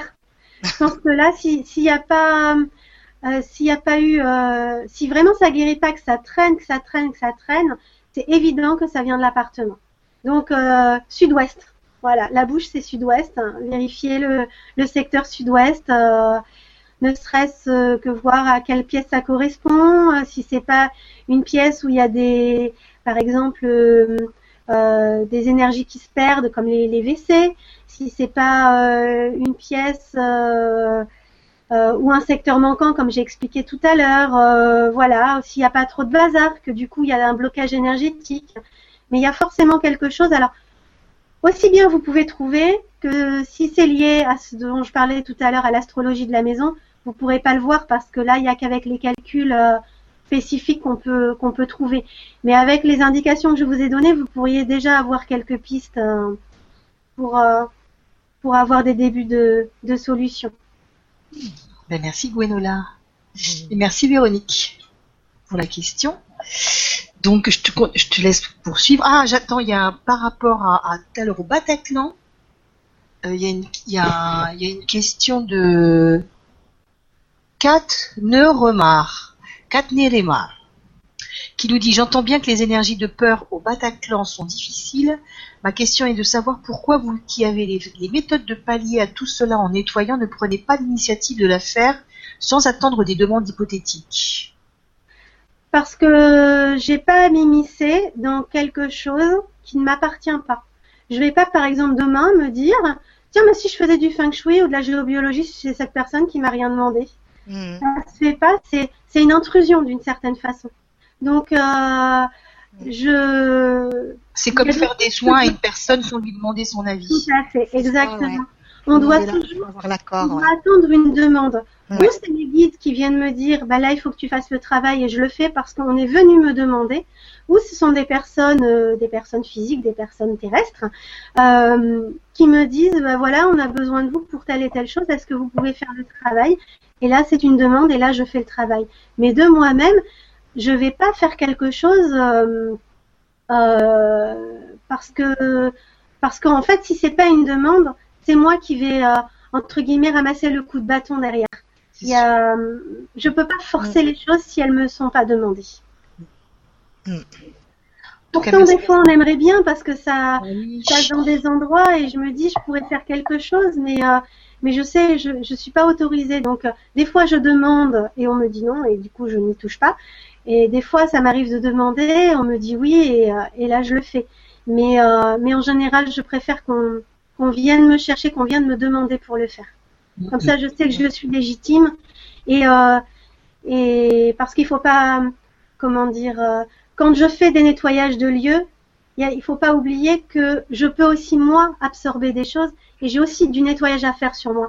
Si j'ai pas demandé l'autorisation, ça veut dire que j'ai pas été préparée correctement, que le lieu ne s'attend pas à ça.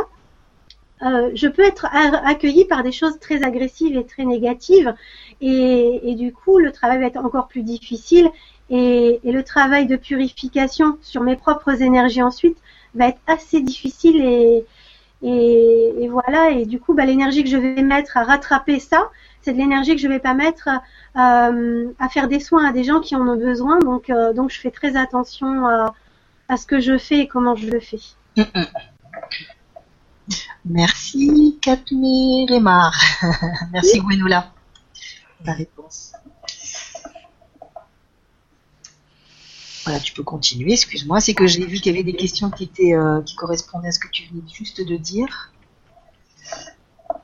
Si tu veux poursuivre. Euh, oui, donc après, euh, ben voilà, j'ai déjà parlé du feng shui, de la géobiologie, de la purification des lieux,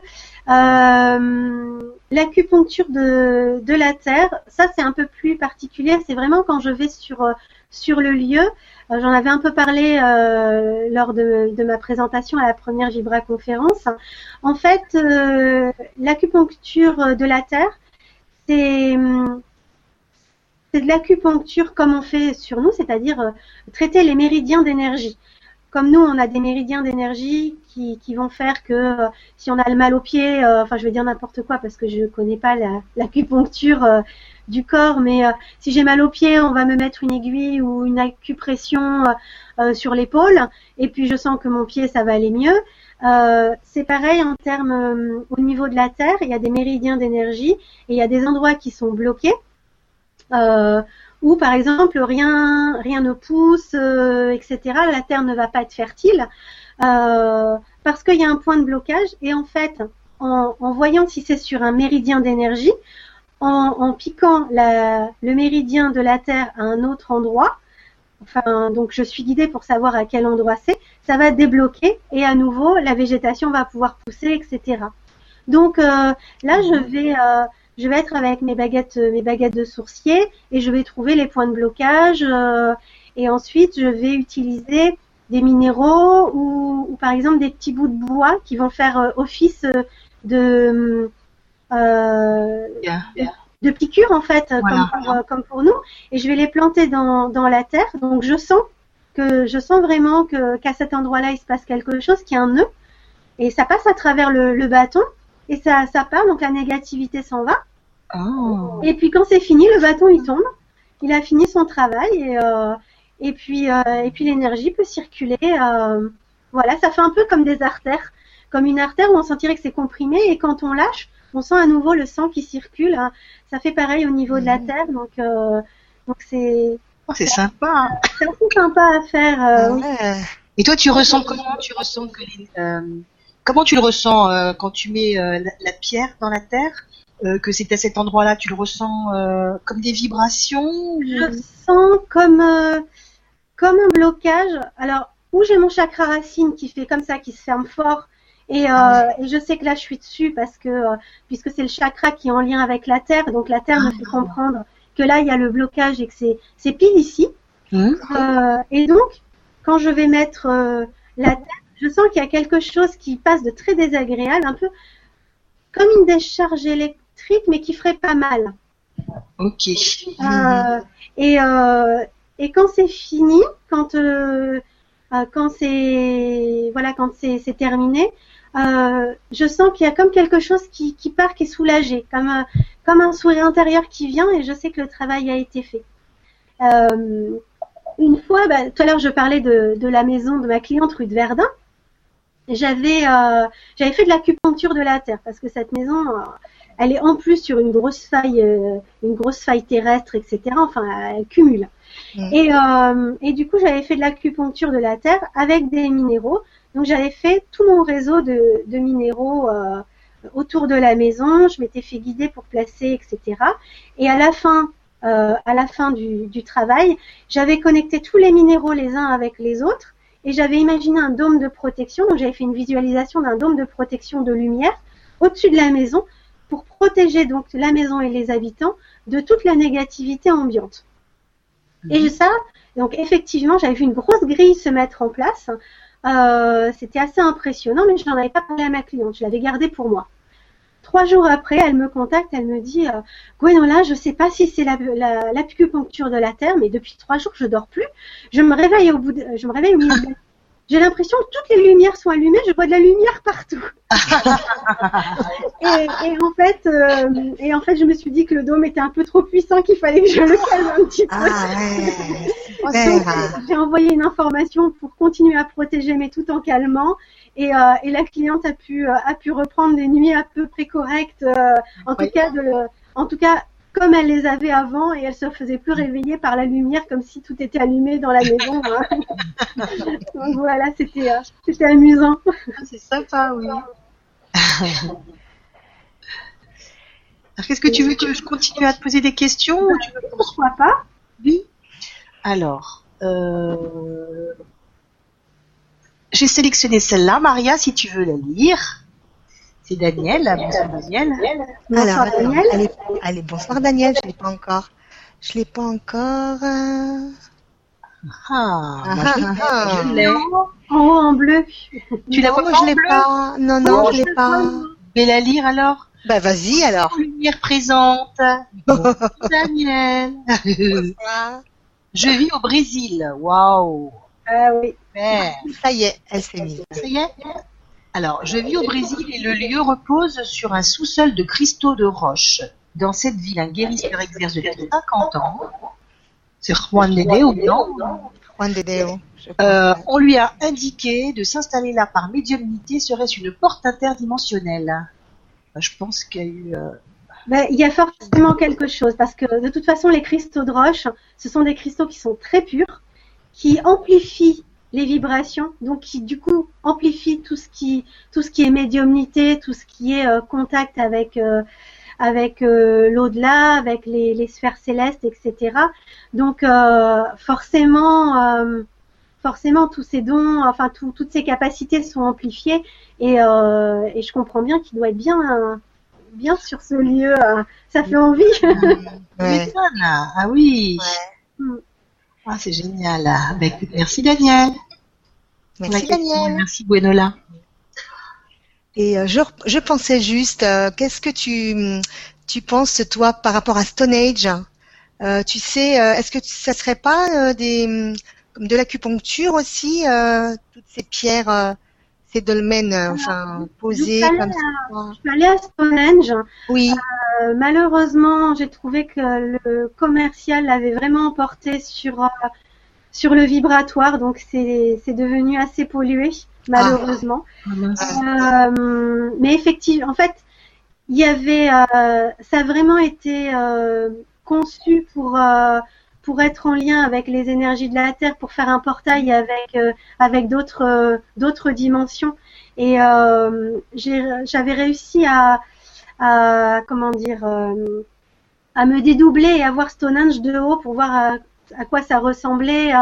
Mhm. et, et c'est vrai que quand on quand on arrive à à, ben, à transporter sa conscience euh, sur un plan supérieur et à voir les choses euh, euh, d'en haut comme ça, on se rend compte à quel point ça a été étudié, à quel point c'est c'est puissant énergétiquement. Mais quand on revient sur Terre et, et qu'on voit ça avec ses yeux humains, euh, c'est supérieur et à des choses qui se sont perdues. Euh, d'en haut comme ça, on se rend compte à quel point ça a été étudié, à quel je m'entends en écho, je ne sais pas si vous m'avez. oui, oui, on a entendu, on a entendu parler euh, juste après que ça soit fini. C'est moi qui suis désolée, c'est parce que j'ai ouvert euh, la page de- du grand changement euh, où il y a l'émission pour euh, la question que j'avais vue euh, Ah. tout à l'heure. Je ne vois plus, bon c'est pas très grave, je la referme.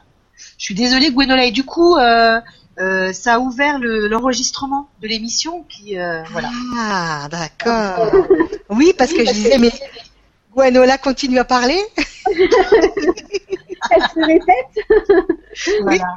Je suis désolée, désolée Gwenola. Non, c'est pas grave.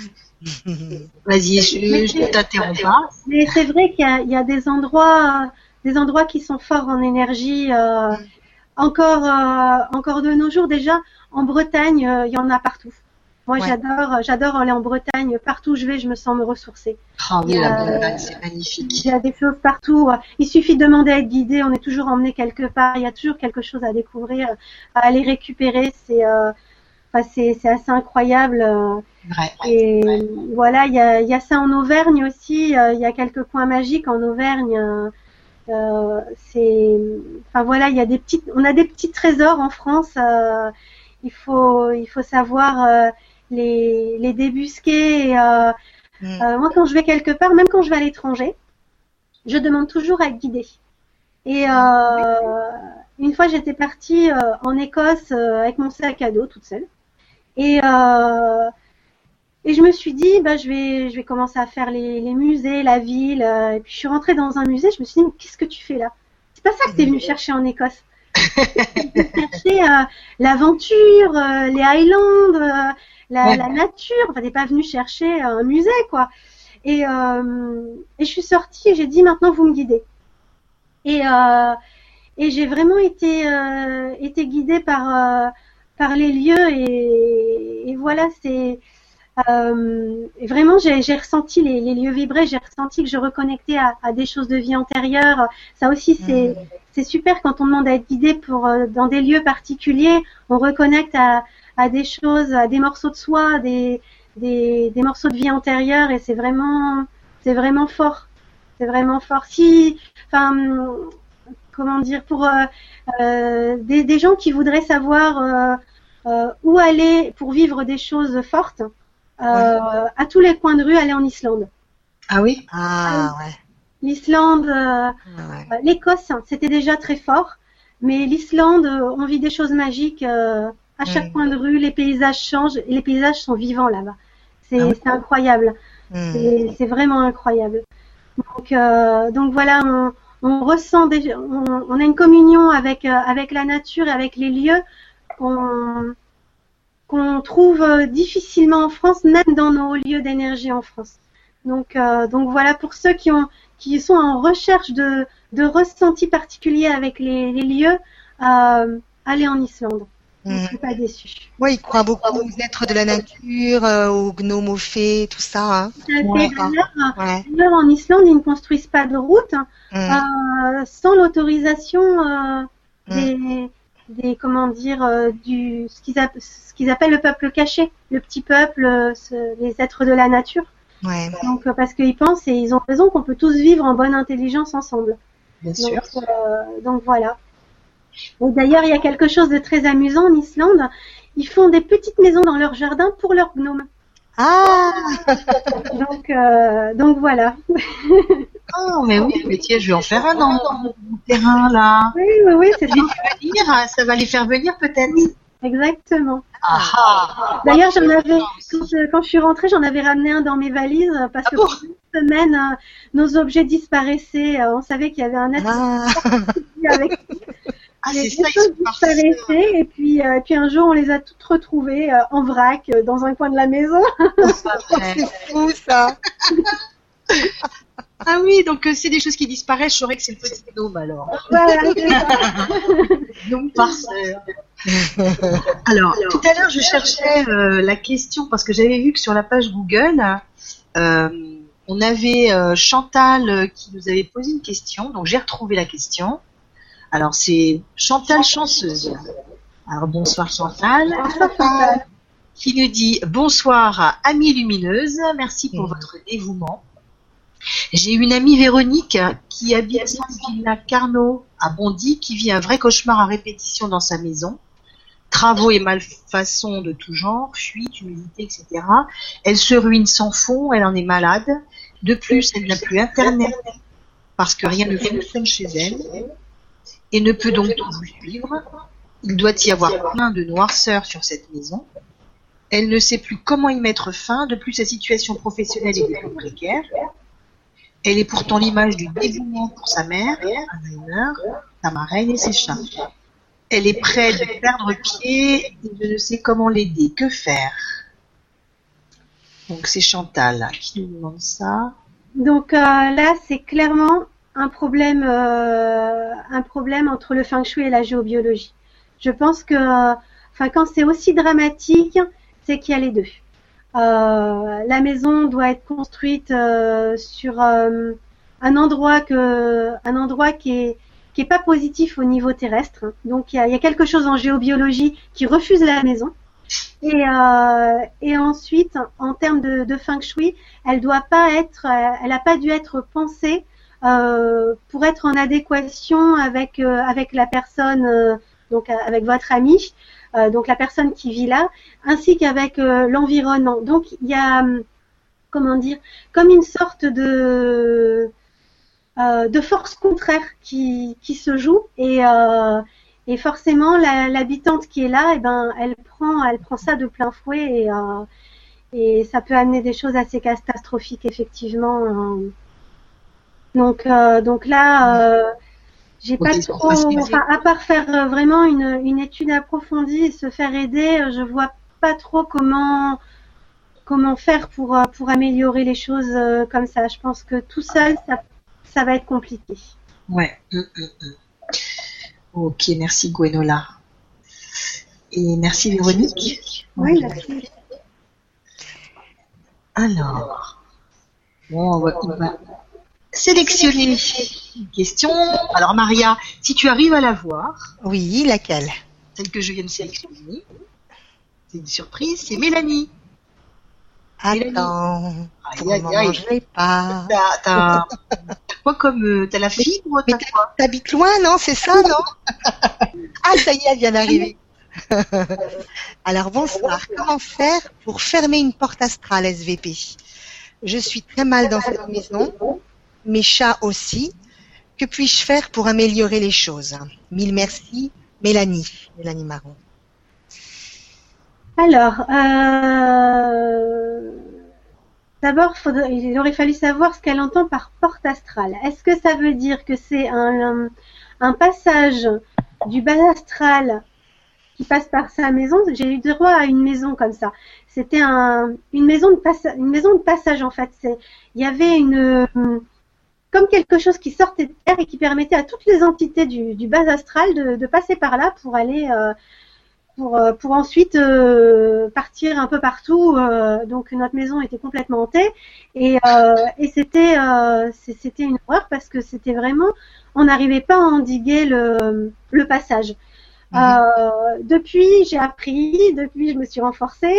Euh, honnêtement, je revivrai les, les, choses. Je pense que je resterai peut-être pas autant de temps dans la maison.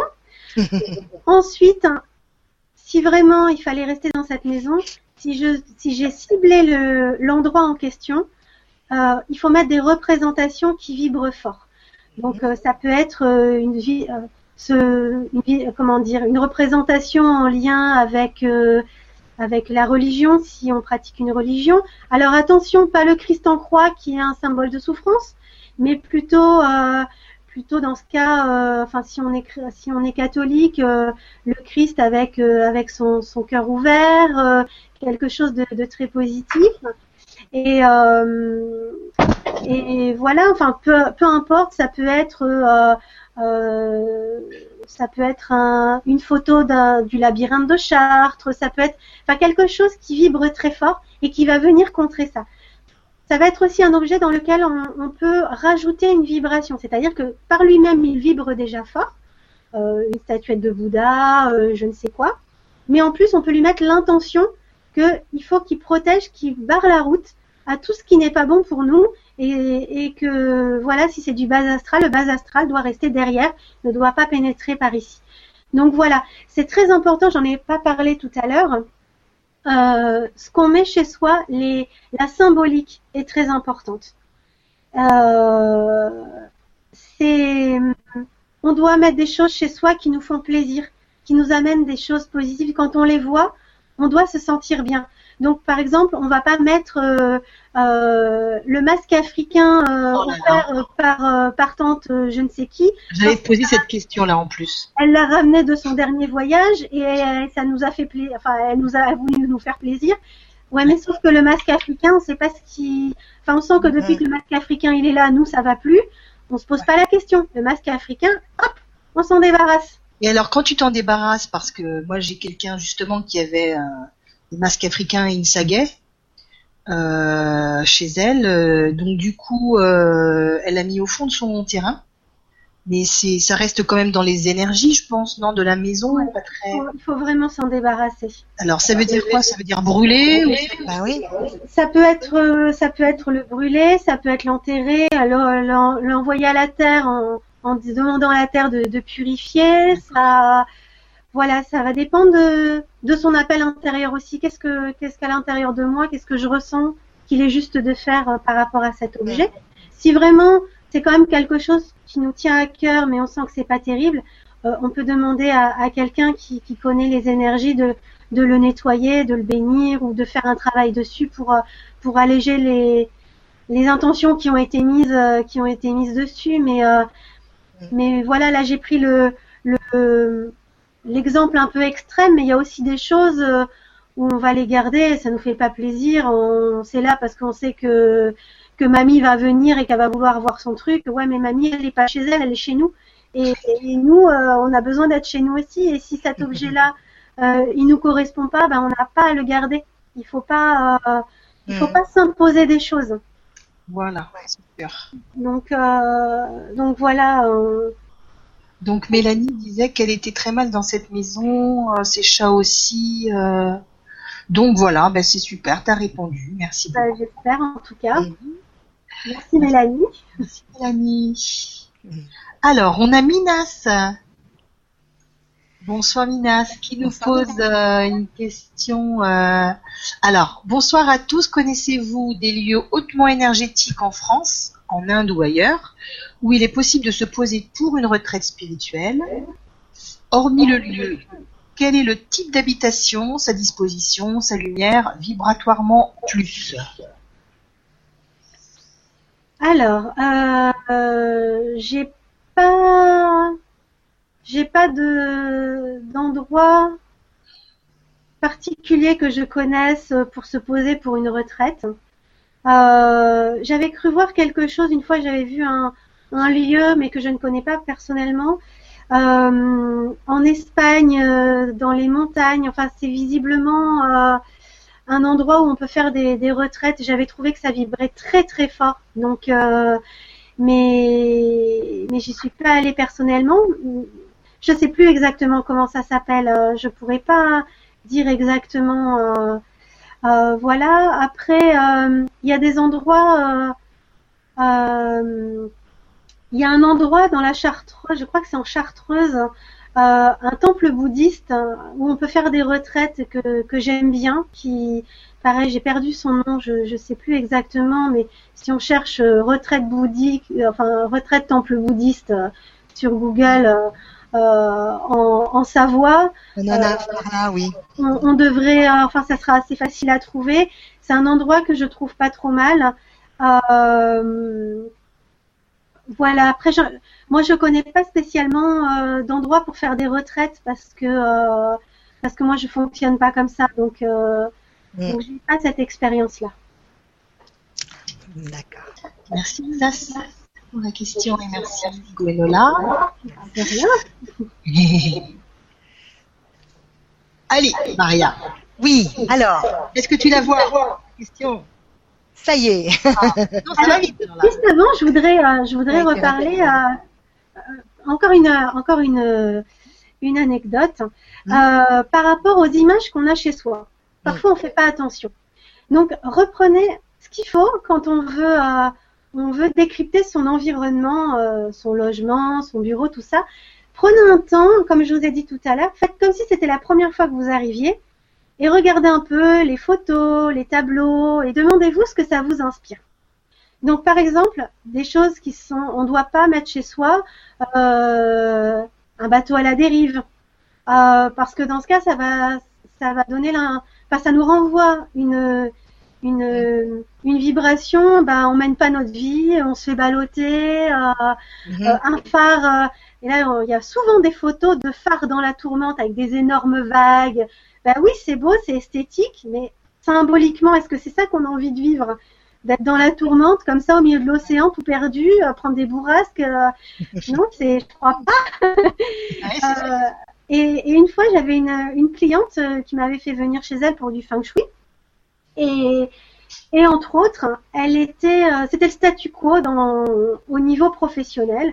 Euh, elle travaillait, mais euh, elle n'avait pas d'avancement, euh, c'était pas intéressant, elle faisait toujours les mêmes choses, et elle attendait. Elle était dans l'attente de quelque chose.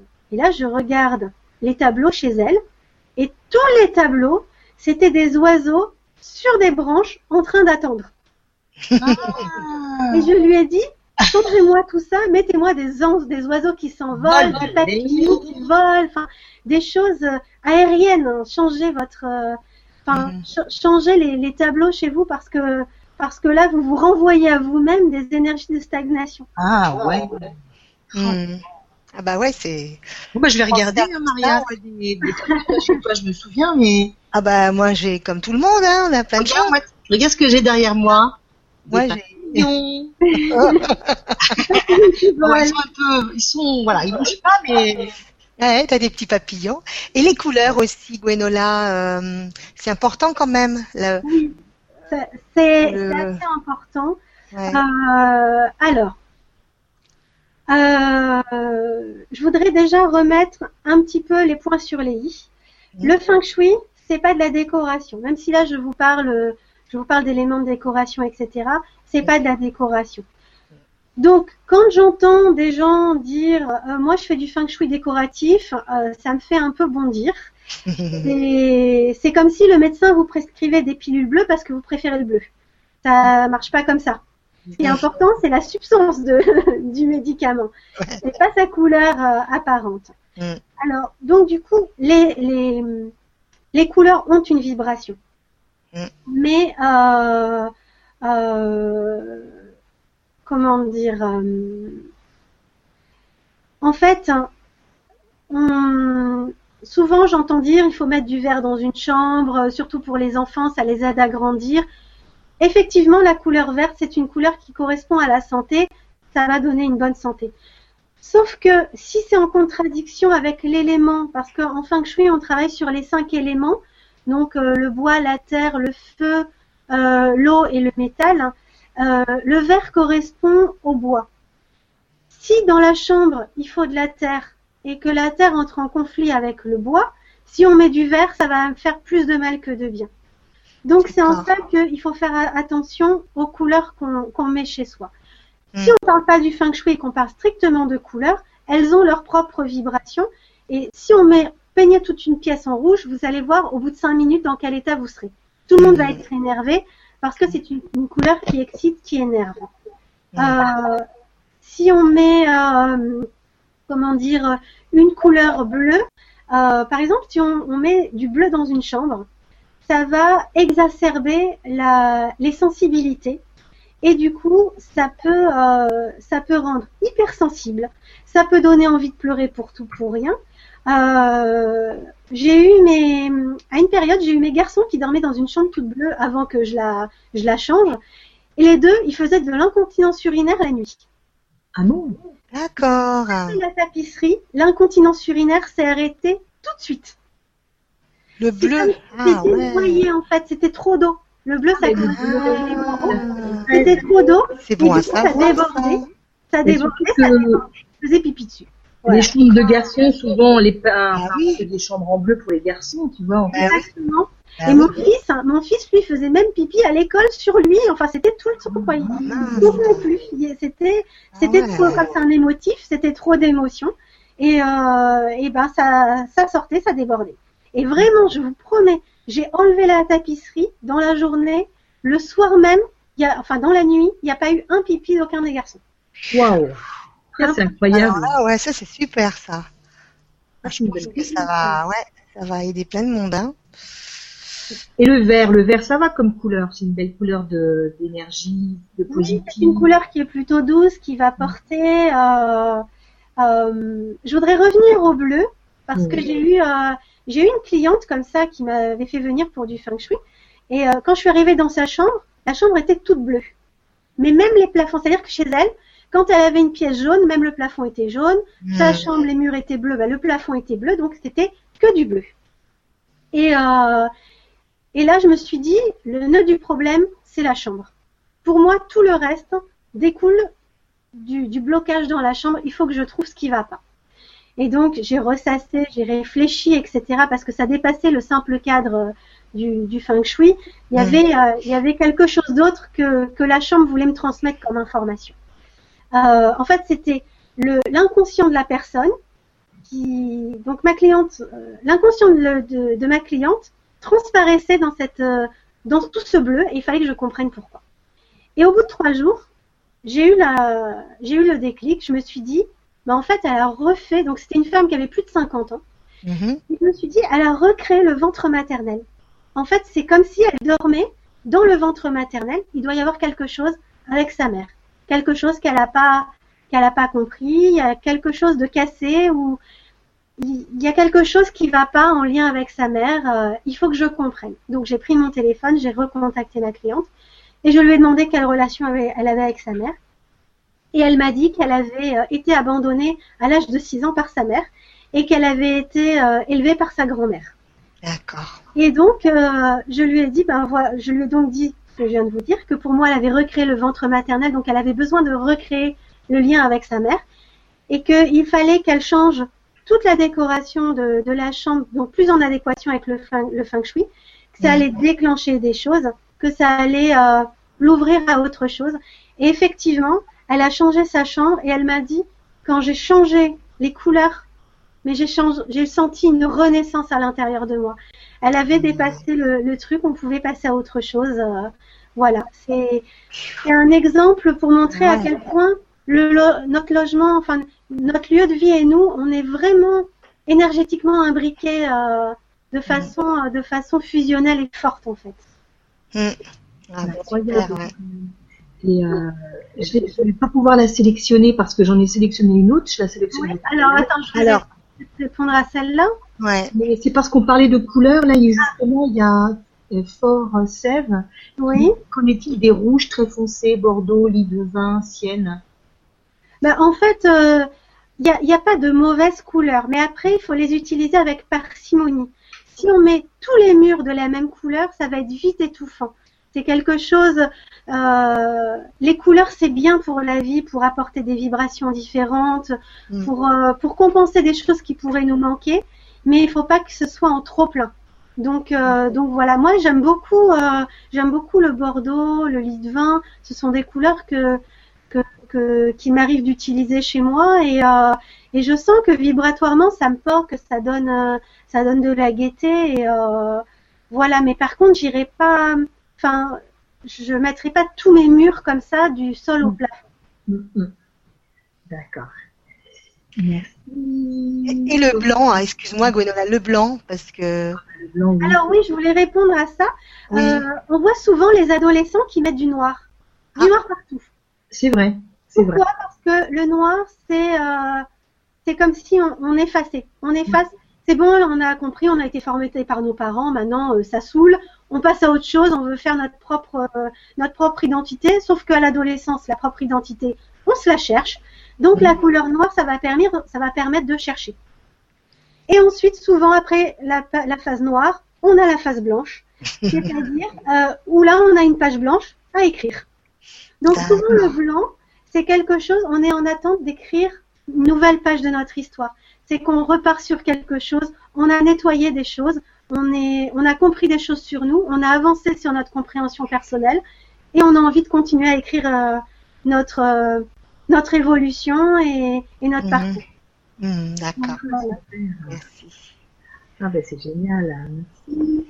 Tu veux que je te lise la question alors? Non, non. Hein Mais si, j'allais te le proposer. Vas-y, ma chérie. Alors bonsoir, mon mari est parti de chez moi et peu après j'ai été cambriolée cet été.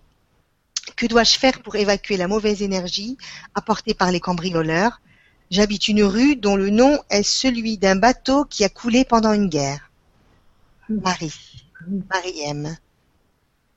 Bah, déjà, merci pour, euh, pour euh, l'intervention et la question. Mhm. Euh, là, euh, bah déjà, comme j'ai dit tout à l'heure, mettre de l'encens, mais je pense qu'il y a des choses plus profondes. Quand euh, quand il y a des coups durs comme ça, parce que euh, un cambriolage, c'est l'équivalent euh, énergétique d'un viol. C'est-à-dire que, comme j'ai dit tout à l'heure, que pour nous, notre maison, c'est notre intérieur. Se faire cambrioler, se faire prendre des choses, c'est l'équivalent d'un viol physique. Euh, en tout cas, au niveau du traumatisme. Donc, il y a, hum, ça veut dire que déjà, l'habitation, elle porte des choses qui sont traumatisantes et des choses pour lesquelles euh, il faut trouver. Il faut trouver ce qui va pas parce que même en purifiant, ça va, ça va nettoyer l'empreinte des, l'empreinte, la mauvaise empreinte du cambri, des, cambrioleurs, mais ça va pas nettoyer le pourquoi les cambrioleurs sont venus là, euh, ont été attirés par cette maison-là. Par exemple, euh, dans mon quartier, j'ai appris, euh, j'ai appris il y a deux mois que pratiquement toutes les maisons s'étaient fait cambrioler, pratiquement toutes les personnes s'étaient fait voler leur voiture, euh, mais pas moi, pas ma maison. Bien. Et euh, pourtant c'est le même quartier. Mhm. Et, et voilà, quand euh, il y a, je crois que c'était il y a deux ou trois ans, il y a eu euh, beaucoup de grêles, euh, des gros grêlons euh, comme ça qui étaient tombés, qui, qui ont fait des ravages monstres. Euh, ils ont fait des ravages monstres chez mes voisins, mais pas chez moi. Pourtant la grêle, elle tombe Ah. partout pareil. Ah oui. Sauf que quand on monte son logement en vibration, bah du coup tout ce qui est négatif ne va pas être attiré. C'est-à-dire que euh, c'est comme s'il y avait une protection sur euh, sur l'habitation. Donc le cambrioleur, il va plus voir votre maison, il va en voir une autre. D'accord. Et euh, donc on peut nettoyer euh, ce que les ce que le- les cambrioleurs ont laissé comme euh, comme traumatisme, mais on va ça va pas remonter à la source du problème sur le le pourquoi les cambrioleurs ont été attirés par cette maison-là, pourquoi ils sont venus jusque-là. Hmm. Donc il faut qu'elle, euh, qu'elle- qu'est-ce qu'elle doit faire exactement? Ben, si vraiment elle veut éviter que ça se reproduise, euh, il faut faire euh, appel à quelqu'un, euh, à un professionnel qui va trouver le pourquoi. D'accord. Voilà, il y a, il y a une chose qui, qui fonctionne pour, euh, pour éloigner les cambrioleurs, c'est les cactus sur les fenêtres. Mais il faut faire attention parce que les cactus, ça repousse tout. Donc ça peut repousser les amis aussi. Donc il faut Ah. faire attention à comment on les utilise. Jamais de cactus dans une maison. Si on doit les utiliser, on les utilise en- à l'extérieur. D'accord. bord des fenêtres pour, euh, pour que les, les éventuels cambrioleurs ne, ne rentrent pas. Tu veux être tranquille chez toi, tu mets plein de cactus dans, Voilà, c'est ça. Si tu, Ah, veux, ouais. si tu veux vivre en ermite, tu mets des Voilà. D'accord. Ben voilà. C'est une bonne, euh, voilà, une bonne nouvelle. Hein. Ouais. Merci Marie. Mhm, Alors. merci. On a Laurent. Laurent qui nous dit bon, bonsoir, bonsoir Laurent, bonsoir à nouveau, bah oui. Bonsoir. Avez-vous des références de bons livres de Feng Shui, des trois écoles que vous avez citées? Merci. Euh, oui, il y a un livre que j'aime bien. Euh, attendez, je vais le chercher, comme ça je vous donne toutes les références. Super. Moi aussi je vais noter. On en apprend des bonnes, hein? Bah oui, hein. Alors, en même temps, euh, ben c'est, ça fait, ben ça va faire avancer les choses. Hein. Euh, on va faire le ménage à la maison, tout ça, Maria. Hein, Hein, Non, que- mais ça, ça c'est très important. Alors, celui qui est le plus complet, c'est celui-là, sur le chemin du feng shui. Je sais pas si vous Ah, ouais. Isabelle, Oui, ouais, ouais, ouais. Isabelle Tellier-Gmajner. Mhm. Tellier. Alors, excuse-moi, Tellier. Attends, attends, excuse-moi. Je vais, voilà, je vais positionner ton image. Euh, Majner, sur le chemin du Feng Shui. Voilà. Celui-là, il parle des trois écoles. Ce que j'aime bien, en fait, euh, Isabelle, que je connais, euh, euh, comment dire, elle donne des cours de feng shui. Et en fait, dans ce livre, elle a compilé ses cours, enfin une partie de ses cours, et les questions-réponses avec ses élèves. Donc les questions que nous, on peut se poser quand on commence avec le feng shui. Et quand on veut comprendre, donc c'est plutôt assez bien expliqué. Et euh, voilà, j'aimais bien, euh, j'ai- j'aime bien ce, ce fonctionnement euh, question-réponse du professeur à ses élèves, euh, cette façon de transmettre. Donc là, il y a les trois écoles, euh, il y a les trois écoles dedans. D'accord. Ensuite, il y a un autre livre que, que j'aime bien qui parle pas des trois écoles, mais qui a quand même des choses intéressantes, c'est celui-là. Vivre votre feng shui au quotidien d'Agnès Dumanger. Alors, vivre votre Feng Shui au quotidien. Alors ensuite, le nom, on on voit pas très bien. Agnès. Agnès Dumanger. Ah Petit oui, Ah oui. du manger. D'accord. Je les, je les mettrai sur la page, hein, les, Oui. titres des livres. Hmm. Donc euh, celui-là, il est très très, il est très très simple. Il est vraiment assez basique. Et ce que, enfin ce que j'aime bien, euh, euh, alors il parle, il parle de l'école de la forme, de l'école de la boussole, mais pas des étoiles volantes. Mais il permet déjà de comprendre certaines choses, de voir son logement euh, sous, sous un autre œil. D'accord. Ça donne envie tout ça, hein Et il y a aussi un autre livre qui est un peu plus un peu plus light, mais qui va davantage, davantage travailler sur les pièces de la maison. C'est l'ABC du Feng Shui. Et euh, celui-là aussi, il y a des choses intéressantes à, à y trouver. D'accord. Mais mes deux, mes deux préférés sont ceux que je viens de vous montrer. Après, il y en a d'autres, mais qui sont aussi très très compliqués. Il y en a même qui sont compliqués pour moi, donc euh, je pense que c'est pas c'est pas la peine. Euh, à un moment, c'est trop dans, c'est trop perché, c'est trop trop ésotérique, trop trop pensée chinoise. Il faut pas oublier aussi que le feng shui au départ c'est chinois, donc avec un mode de pensée différent du nôtre, et il y a des choses qui nous échappent. Et justement, dans les deux livres que, dont je viens de vous parler, ce, ce sont des livres euh, qui sont écrits, qui ont été écrits par euh, des, des Françaises. Donc, euh, donc du coup, euh, avec euh, notre mentalité à nous, notre culture à nous, et du coup, c'est beaucoup plus accessible bah, à nous, quoi. D'accord. Parce que on peut faire du feng shui quel que soit, quel que soit le, on peut faire du feng shui euh, dans, dans du zen, on peut faire du feng shui euh, dans du Louis Philippe, on peut faire du feng shui Mhm. euh, dans du dans du contemporain.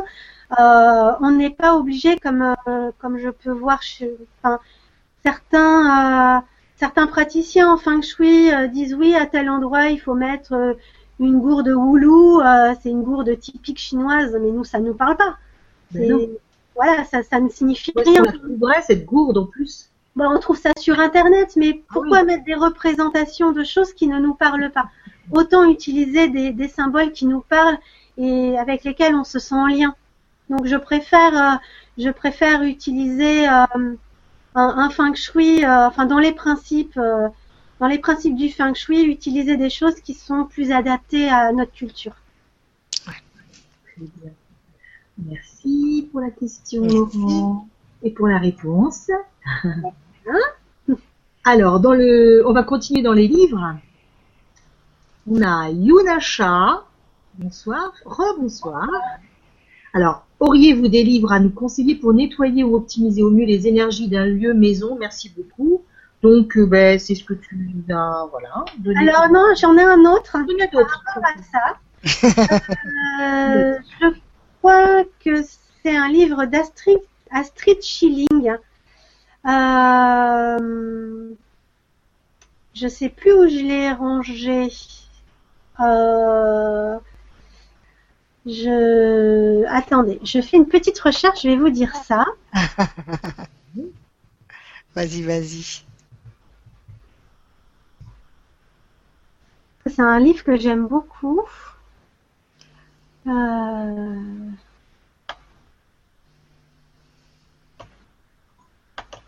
Ou alors c'est que je confonds. Non, ça doit être ça.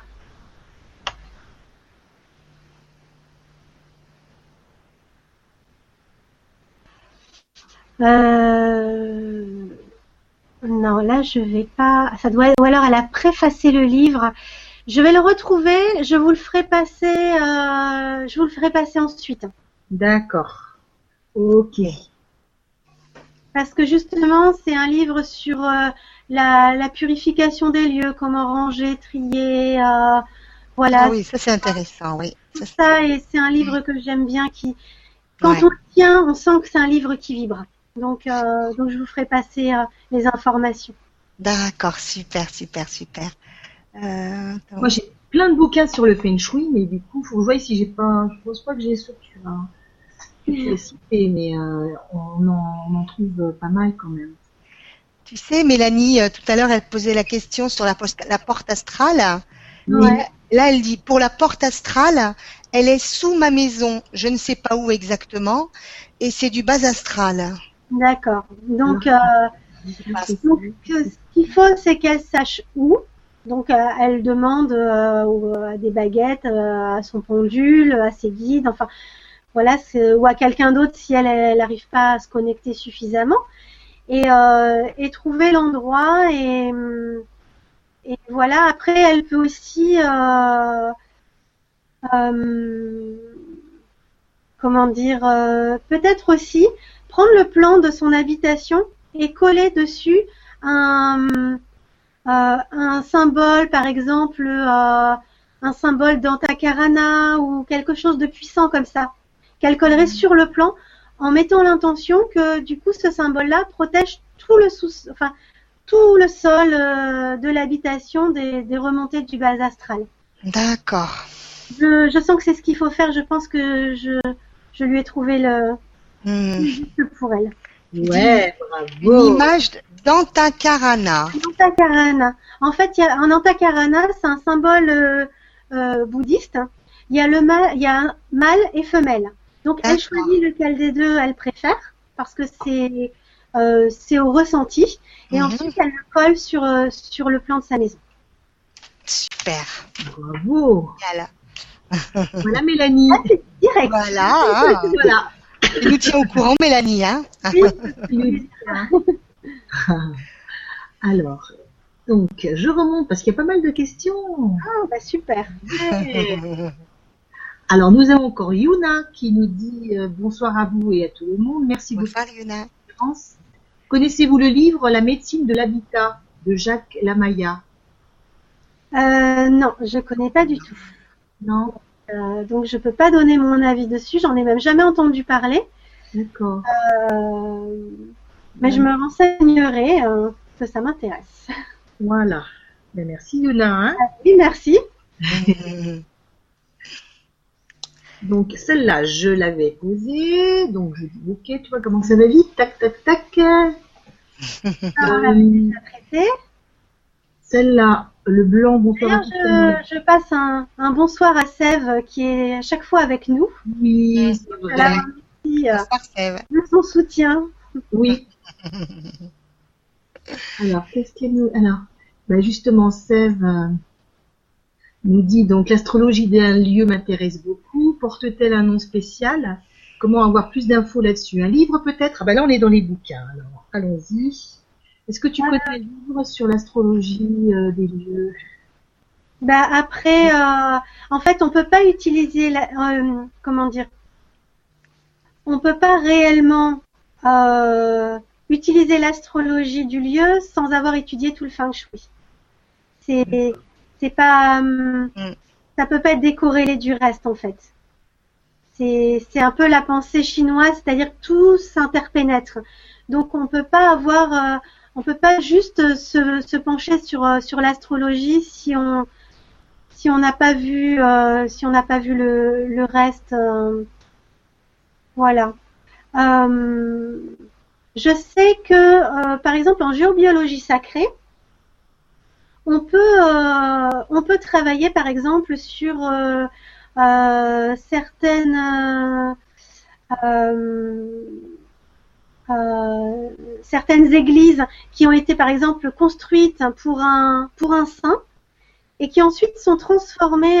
On enlève le saint, on en met un autre à la place, et du coup vibratoirement, il y a des décalages. euh, ça peut-être que ça pourrait aussi l'intéresser. Alors j'ai pas de livre à, conseiller là-dessus, mais euh, mais c'est des choses qu'on peut étudier en, en en géobiologie sacrée.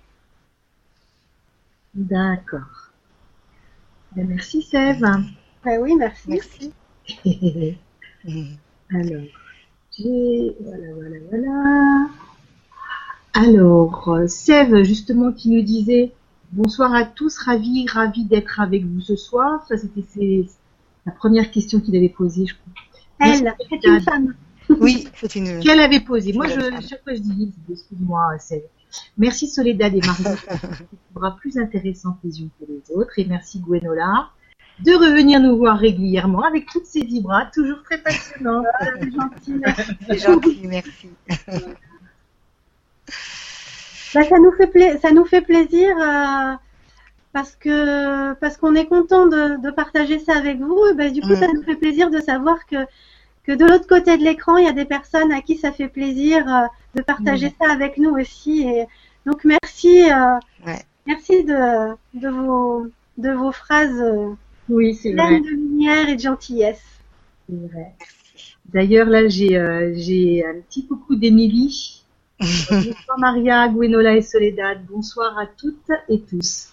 Bonsoir. Je suis heureuse de me retrouver parmi vous. Suite à ce week-end, j'envoie de gros bisous à Soledad. Oui, parce que parce que euh, Émilie, euh, on s'est rencontrés, euh, on était par hasard à la même formation toutes les deux. Elle m'a reconnue, bien sûr, parce que moi, je, voilà, moi, je vois personne hein, derrière l'écran.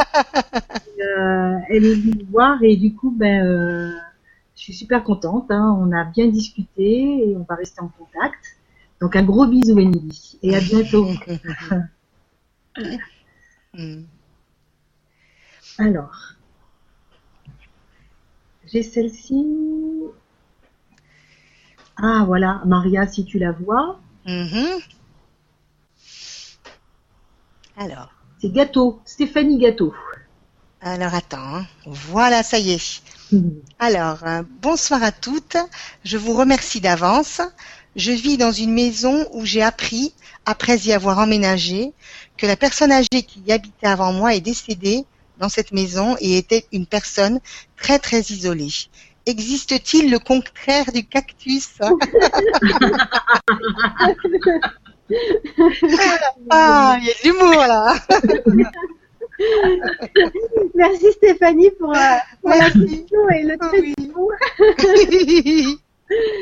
Bah déjà, ce qu'il faut, c'est nettoyer la mémoire du lieu, Euh, parce que une personne euh, qui qui décède dans la maison, qui était isolée, elle a forcément laissé une empreinte euh, forte. Ça, c'est quelque chose que j'ai toujours pu voir.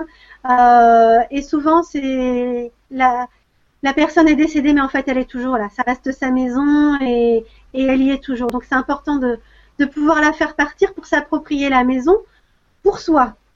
Parce que si la personne euh, décédée est encore là euh, et qu'elle avait l'habitude d'être isolée, elle va elle-même repousser toutes les visites. Ça va pas lui plaire qu'il y ait du monde.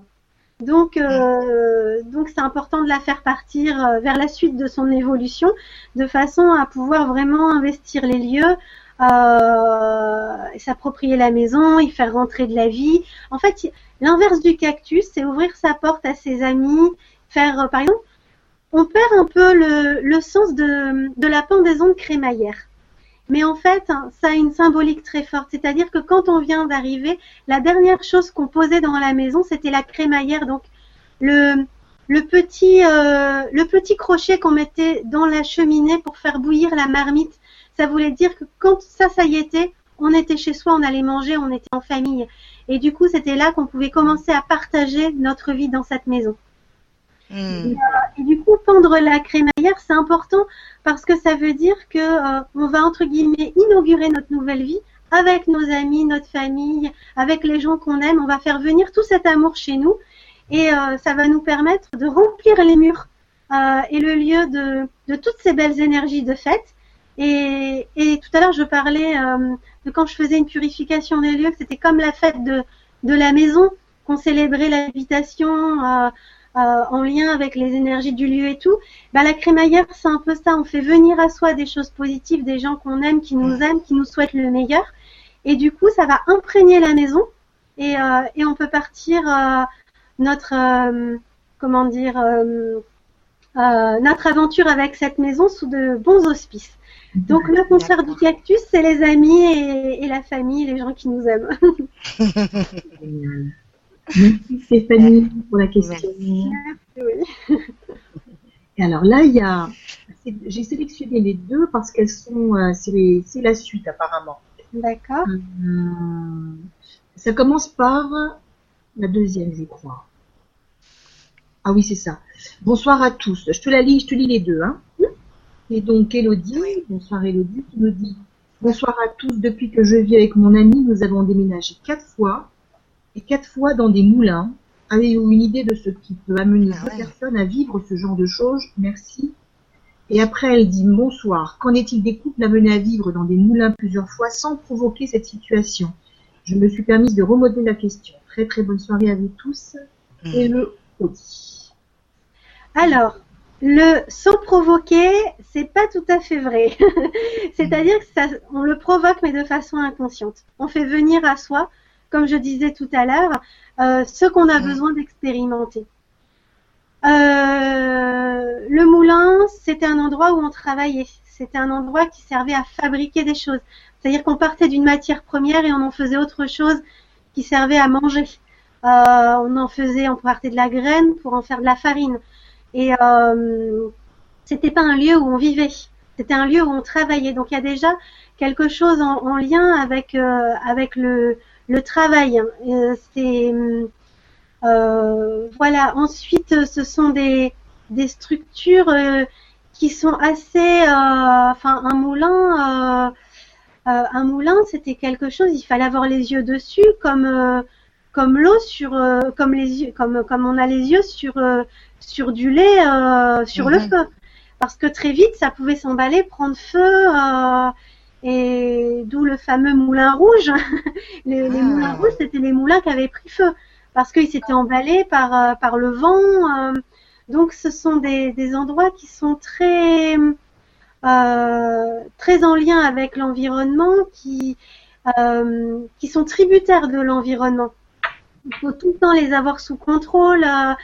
Donc, euh, donc au niveau éner- énergétique, au niveau symbolique, ce sont des lieux qui sont quand même assez chargés et, euh, et donc il faudrait se poser la question, euh, ben voilà, qu'est-ce qui est en lien avec euh, avec cette cette notion de labeur, de devoir euh, remettre son ouvrage, euh, de devoir vivre euh, comme si c'était un comme si on était au travail constamment. Donc, si je tombe juste, mais en tout cas, quatre fois de suite, hein, c'est pas un hasard. Ça Ouais. veut dire en plus que la problématique, enfin que ce que vous avez à travailler, vous l'avez pas terminé. Sinon, euh, sinon, ça serait pas à chaque fois le même, euh, le, le même profil d'habitation. Oui, parce que quatre fois. euh. Alors, je la resélectionne une deuxième fois parce que comme ça, elle va partir. Ben, merci Elodie. Merci. Ah. Alors, vas-y, ma petite Maria. Il y a Adeline. Adeline Robino. Oui. Tu vois Adeline, toi Tu vois, Ah, parce que tu, ah, parce que tu m'en as sélectionné Ah, une. oui Ah, moi, j'en avais regardé une comme ça. Ah, ben, je- après, il y aura Adeline aussi qui, D'accord, ben, je la cherche. pour, euh, qui, pour le matelas quand, quand elle a mal au dos. Ah oui, la pauvre, ah oui, oui. Alors, là, c'est France. France. Alors, bonsoir. Depuis fin 2012, il y a une infiltration d'eau au plafond de la pièce, relation, amour, de l'appartement.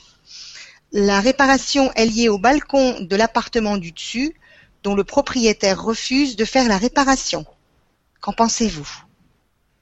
Euh, Bah déjà, des fuites d'eau, c'est jamais bon. Parce que c'est l'eau, ça représente l'abondance. Donc l'abondance qui fuit, c'est pas bon. Euh, Les infiltrations en plus, euh, relations, euh, amour. Donc qu'est-ce qui fuit au niveau des relations? Euh, Ah. Voilà. Même si ça vient du voisin, ça a quand même des répercussions euh, chez chez elle. Donc euh, donc du coup, bah, se, se demander qu'est-ce que ça a comme comme répercussion et euh, et à un moment, euh, le propriétaire, il faut, enfin c'est un, un locataire, euh, je sais pas en fait. Non, c'est le propriétaire. Euh, L'appartement du dessus dont le propriétaire refuse de faire la réparation. Hmm. Euh, ben, normalement, c'est c'est l'assurance qui doit faire qui doit faire le travail. Donc c'est au, au c'est le, le locataire de l'appartement du dessus qui doit qui doit un peu forcer les choses. Mais de toute façon, enfin même si c'est l'appartement du dessus, vu qu'il y a des répercussions dans son logement, ça veut dire qu'il y a des, forcément des répercussions dans dans sa vie à elle. C'est Mhm. forcément ça amène des choses. euh, des, des énergies qui sont pas positives. Mhm. Ah, Parce que depuis fin 2012, hein, quand même, hein, Oui, ça bah, ça- fait, ça fait un bail, là. ouais. Il n'a pas contacté l'assureur, non, de, du propriétaire du dessus? Ben, normalement, c'est ce qu'il faudrait faire. Hein, euh, Bah ouais, déjà, ouais. euh, Voilà, parce que là, quand même, euh, stop, quoi. hein. Mm. ben voilà, France. Faut arrêter de subir, Voilà. Plus. dans tous les sens du terme. Oui. Voilà, voilà. Alors, Maria, j'ai trouvé. Ah, Je te la sélectionne. merci. Bonsoir, Adeline. Bonsoir Adeline. Est-ce que tu la vois? Non, pas encore. Oh là là là là. C'est long. Ben alors, ah, ça y est. Bonsoir Adeline. J'ai souvent mal au dos dans mon lit, matelas et sommier neuf, lol.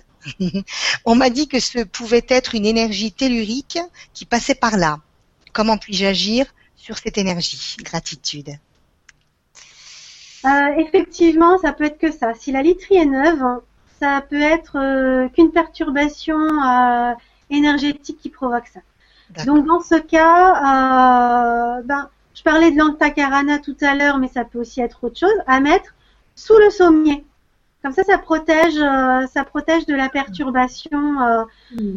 voilà. Après, c'est quand même bien de pouvoir faire, de pouvoir faire appel à, à un géobiologue pour, pour, pour comment dire, nettoyer ça, parce que en général, c'est l'arbre qui cache la forêt. Il y a autre chose.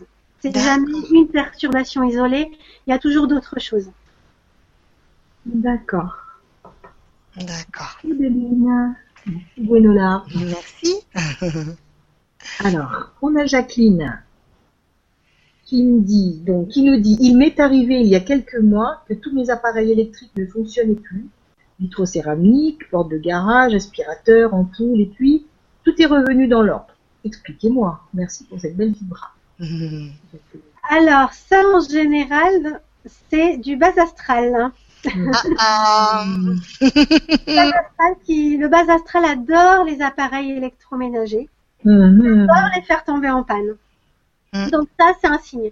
Si vos appareils électroménagers tombent en panne, si d'un coup il y a des fuites dans la maison, c'est euh, c'est du bas astral, c'est un problème en géobiologie. Ça, c'est sûr. Euh, dernièrement, là, j'ai je suis intervenue sur un appartement. Depuis que le propriétaire avait acheté l'appartement, il y avait que des fuites d'eau. Alors jamais au même endroit. C'était les, les, les comment s'appelle euh, les radiateurs qui fuyaient. Après c'était la salle de bain. Euh, donc il y a eu la douche, puis il y a eu le robinet euh, avec l'évier. Enfin voilà. Et en fait, je me suis rendu compte que c'était une mémoire de colère d'un ancien habitant. Donc voilà, quelqu'un qui était qui était colérique, qui avait fait passer sa rage sur la, enfin, qui avait fait passer sa rage dans la salle de bain, et du coup toute la tuyauterie pétait depuis la salle de bain. Voilà.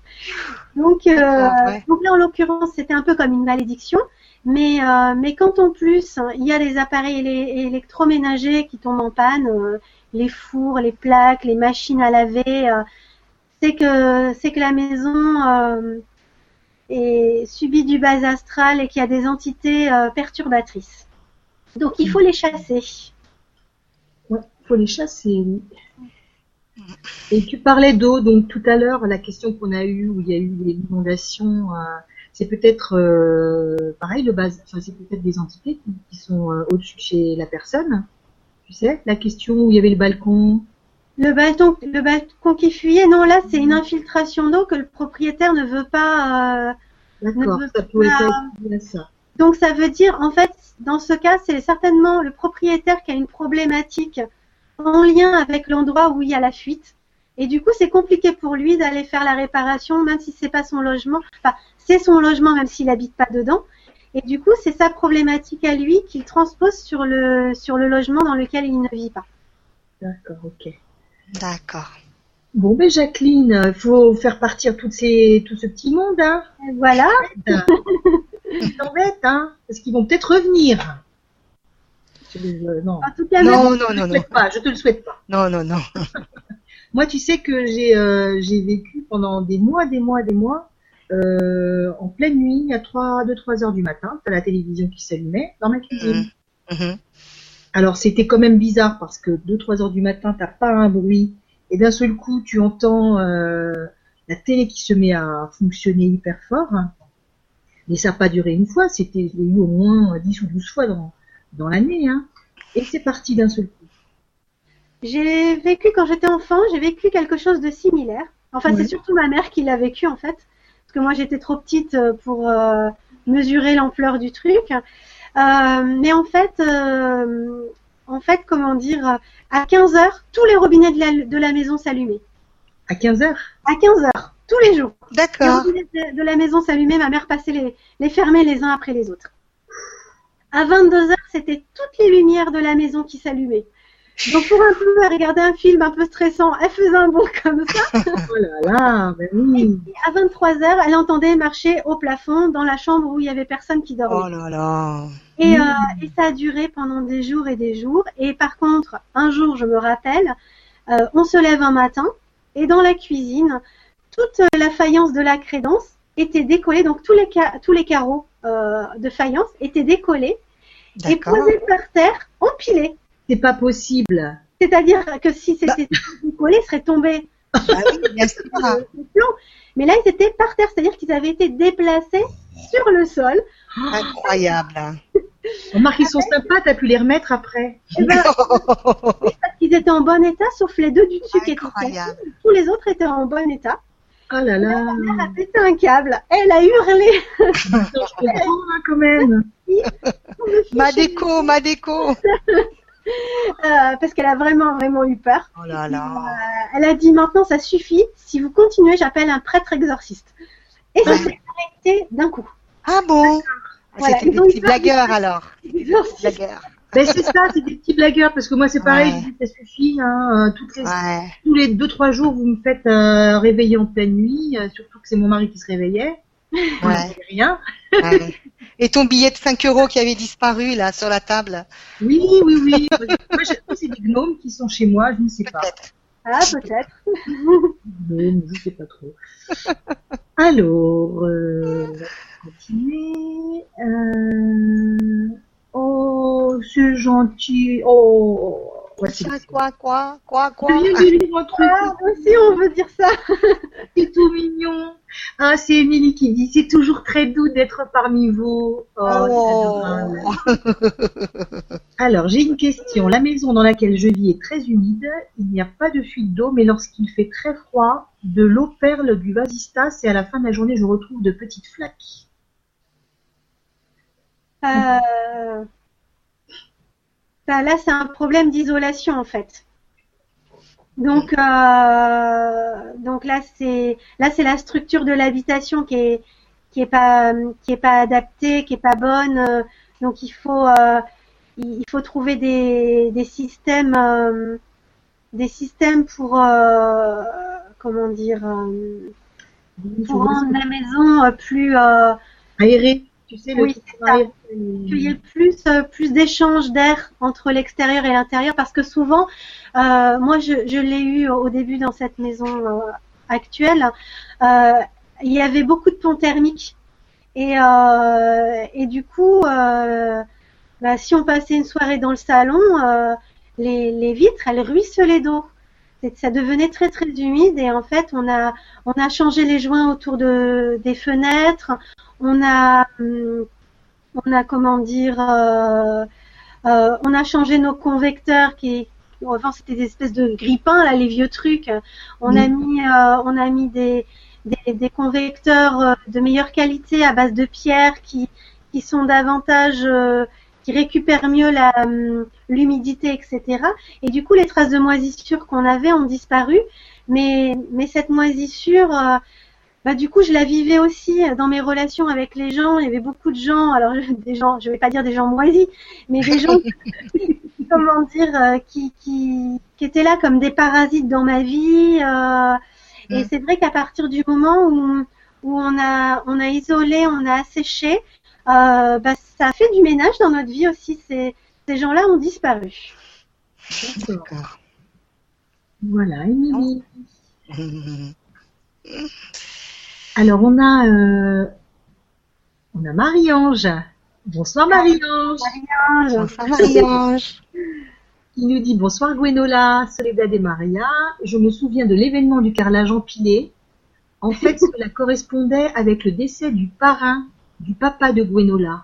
Ah, Merci pour cette belle vibra. Effectivement, on connaissait le défunt. D'accord, d'accord, d'accord.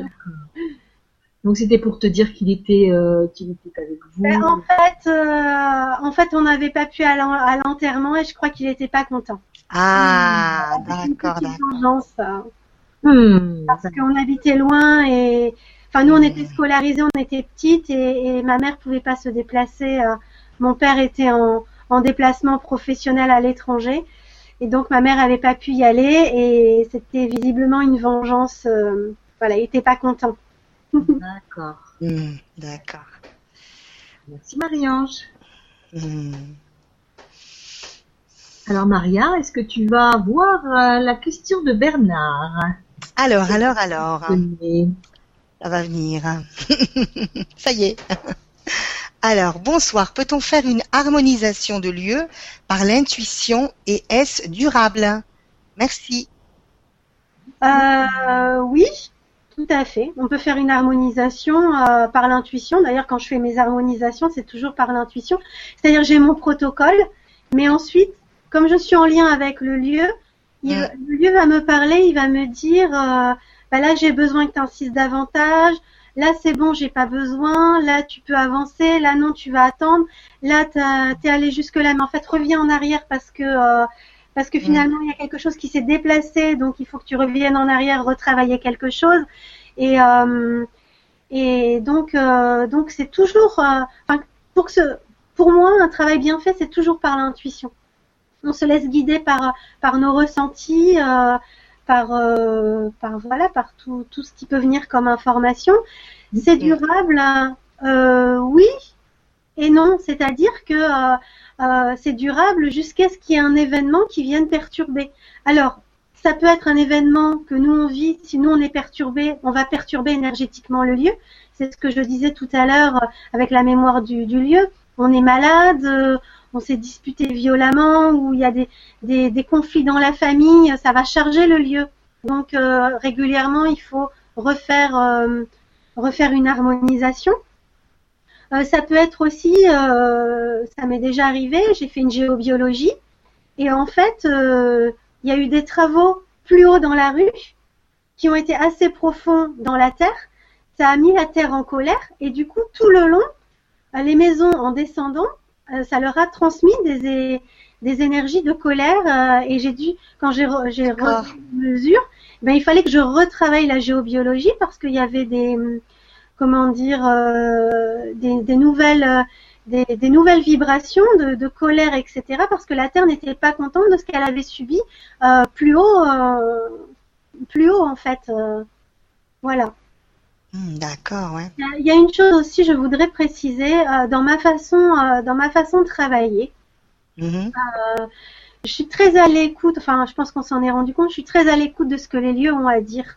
Il y a quelque chose moi qui me fait très très mal et je sais que je vais me mettre à dos certains euh, géobiologues. Mais quand euh, je vois à la télé ou quand j'entends parler de géobiologues qui prennent des tiges, euh, qui prennent des perceuses pour trouer des, pour faire des, des, percées dans des murs, pour trouer la terre, pour enfoncer des tiges de métal, parce que ça va réharmoniser les choses. Moi, je sens que la terre, elle souffre à ce moment-là. Ça me fait vraiment mal. Donc, euh, donc, s'il vous plaît, utilisez d'autres façons. On peut faire les choses intelligemment avec la Terre. Si on lui demande, elle va nous, nous aider à la soigner. On n'a pas mhm. besoin de lui faire mal comme ça pour, euh, pour avoir un, un mhm. effet, euh, un effet bénéfique. Parce que oui, du coup, souvent ce sont des géobiologues qui travaillent avec des, des outils entre guillemets scientifiques. Ils vont dire, ben regardez, l'aiguille, elle était là, maintenant elle est là. Oui, mais à quel prix? C'est-à-dire que sur l'appareil, oui, l'aiguille a bougé, donc vibratoirement il s'est passé quelque chose. Mais là, mm. tu sais pas si, si du coup c'est de la bonne vibration ou pas de la bonne. Parce que mm. ces personnes-là, elles n'utilisent pas leur intuition, elles n'utilisent pas ce contact avec le lieu. Mm. Parce qu'en fait, au final, euh, moi parfois je vais travailler sur des choses, l'aiguille elle reste au même endroit. Elle n'a pas bougé. Donc ils vont me dire, mais en fait tu n'as rien fait. Mais si, mais c'est seulement l'information de l'énergie qui passe qui n'est plus la même. J'ai envoyé une information positive, j'ai envoyé une information de lumière, et le lieu il garde cette information-là précieusement, et c'est de celle-là qu'il va, dont il va se nourrir. Donc oui, hmm. par exemple, on va dire, bah, tu as traité le Wi-Fi, mais le Wi-Fi il y a toujours la preuve, je capte euh, à l'ordinateur. Bah, effectivement, on va capter, mais c'est plus la même vibration de Wi-Fi.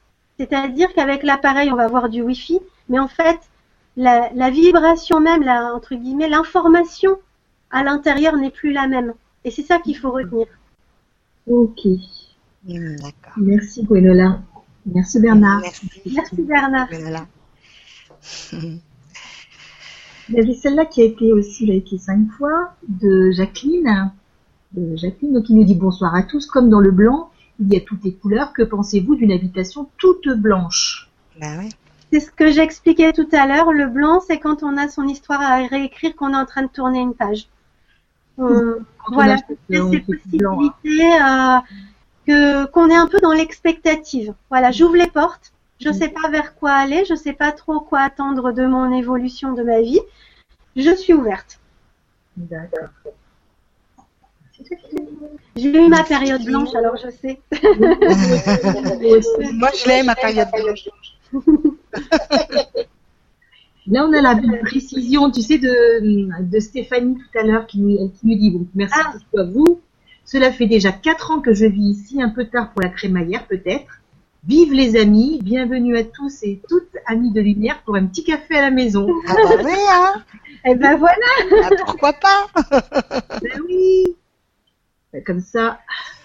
Après, rien n'empêche de faire une soirée en mettant l'intention que c'est comme une crémaillère sans en mettre ce nom-là, parce que les amis vont pas mm. comprendre pourquoi au bout de quatre ans on est invité pour la crémaillère. Mais si dans sa tête on met euh, l'intention de faire une crémaillère parce qu'on a envie d'un nouveau départ avec son habitation et qu'on fait une soirée avec les amis en disant je fais une soirée tel jour, euh, bah, venez à la maison, il y a quand même la symbolique derrière euh, dans voilà, dans un petit coin de la tête et euh, je pense que ça peut marcher quand même. Ouais. Excusez-moi, j'ai- j'avais mon fils là, qui me parlait. Alors, euh, on a la suite aussi d'Adeline qui nous dit donc c'est à cause d'eux que si j'ai pris trois douches froides en deux jours, c'est les petits gnomes ou les petites entités, à cause de ma chaudière qui est tombée en panne, hihi les canailles, il va falloir un gros nettoyage. T'as raison, hein. Allez, bon, douche froide avec le temps qu'il ma pauvre. Oui, Oui. courageuse hein. Oui. Oui. Et donc Émilie qui nous dit suite, c'est idem dans mes toilettes, de l'eau perle de l'aération et c'est une grande flaque à la fin de la journée. C'est dingue quand même. Merci pour votre réponse et pour cette belle et pour cette vibra conférence qui apporte beaucoup de connaissances. Hmm, Ah bah, tant mieux. merci. Super. Et, euh, et qui disait tout à l'heure aussi, elle dit que c'est de la ré- rétention. Tu Oui. sais au début euh, qu'elle disait qu'elle bougeait pas de chez elle. En fait, elle sent, elle sent que c'est de la rétention. D'accord. Elle retenait. euh, Ouais. Euh, dans ce cas, dans ce cas, oui, il y a une réharmonisation à faire parce que le fait de se sentir presque prisonnier de chez soi, c'est pas bon.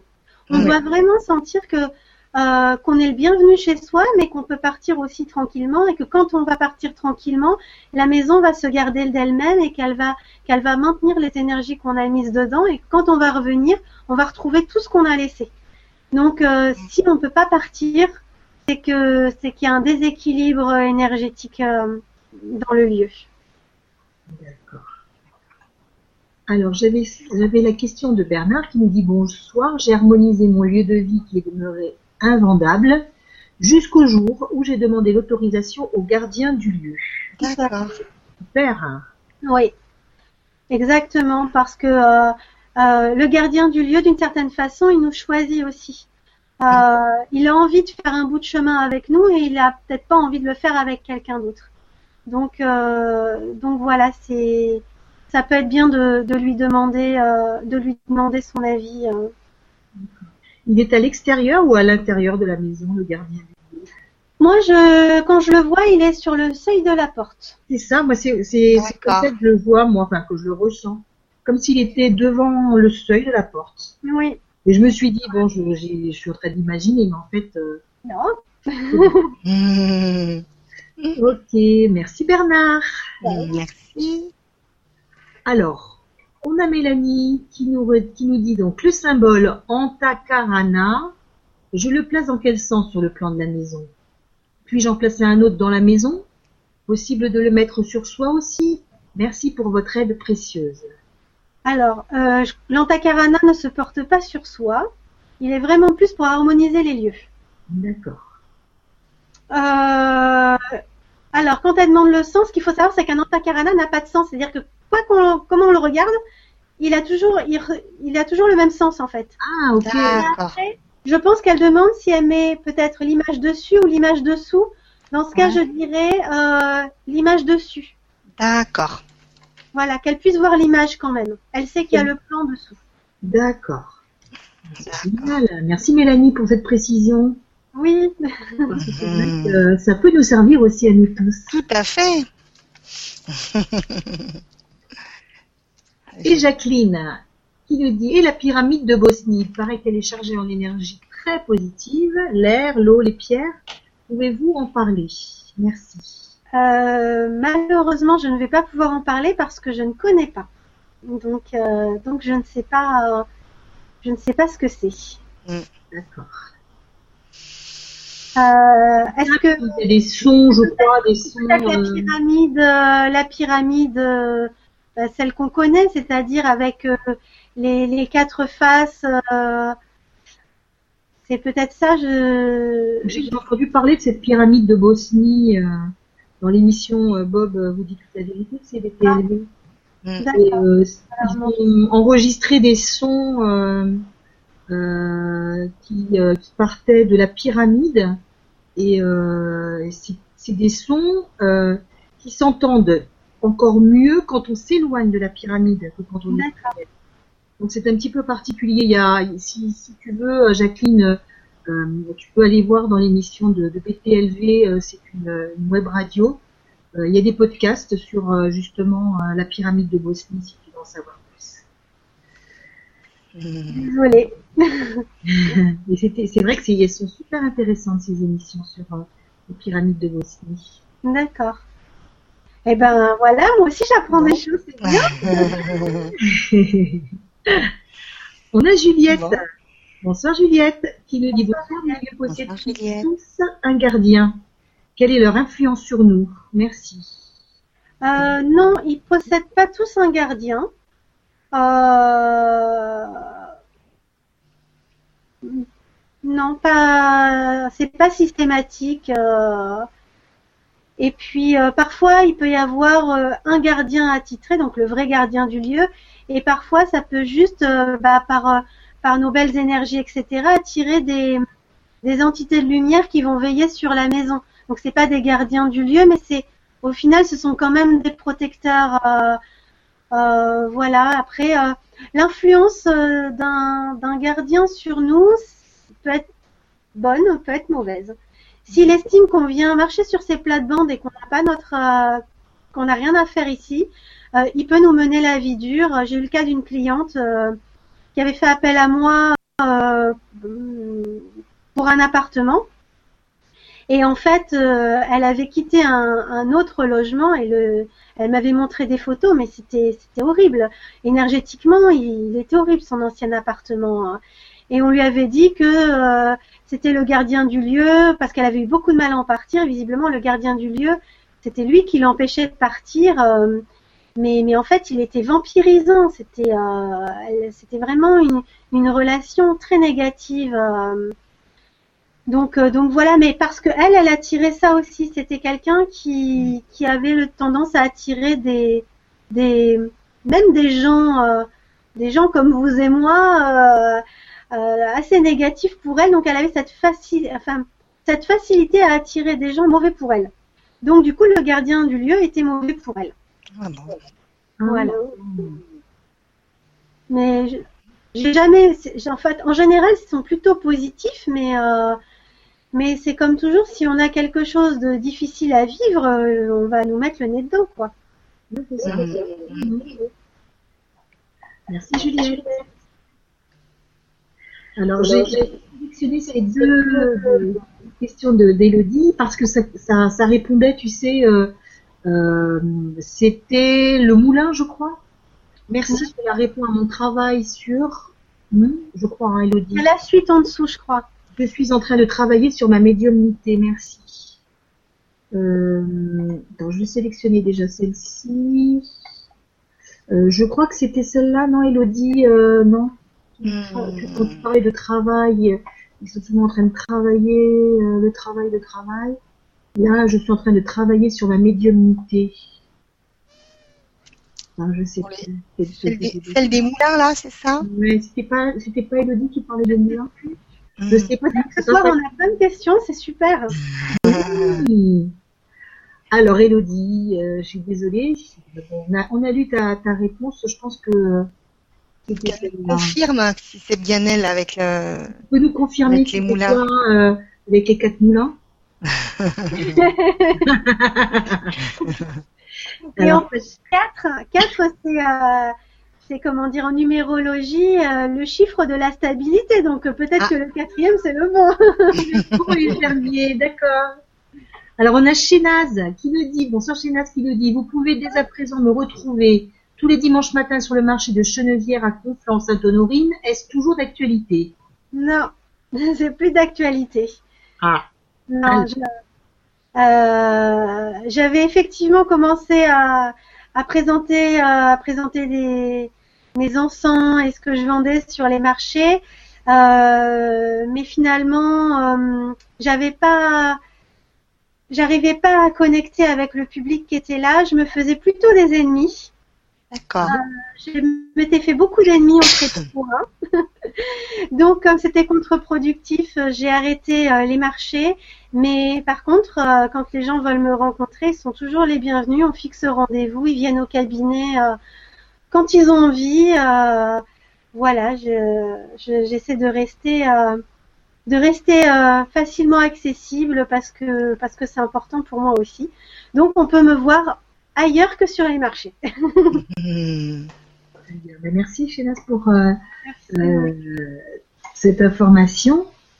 Et je, je voulais te demander, euh, Gwenola, quand on habite euh, pas loin d'une église, c'est bénéfique hein? Alors euh, ça dépend. Il y a des Ah bon églises qui ne sont pas bénéfiques du tout. Oh Il y en a qui sont formidables. Ah. Donc, euh, donc voilà. La dernière fois, enfin la dernière fois, donc ça remonte à, à quelques mois. Hmm. Euh, on était à, on visite, c'était la première fois qu'on visitait Pontoise. Et euh, donc j'étais avec mon homme et mes enfants. Et on est passé devant devant l'église. Et ça faisait pas deux minutes qu'on était là. J'ai dit à mon mari, euh, je suis pas bien. L'église elle est mal, elle est mal placée.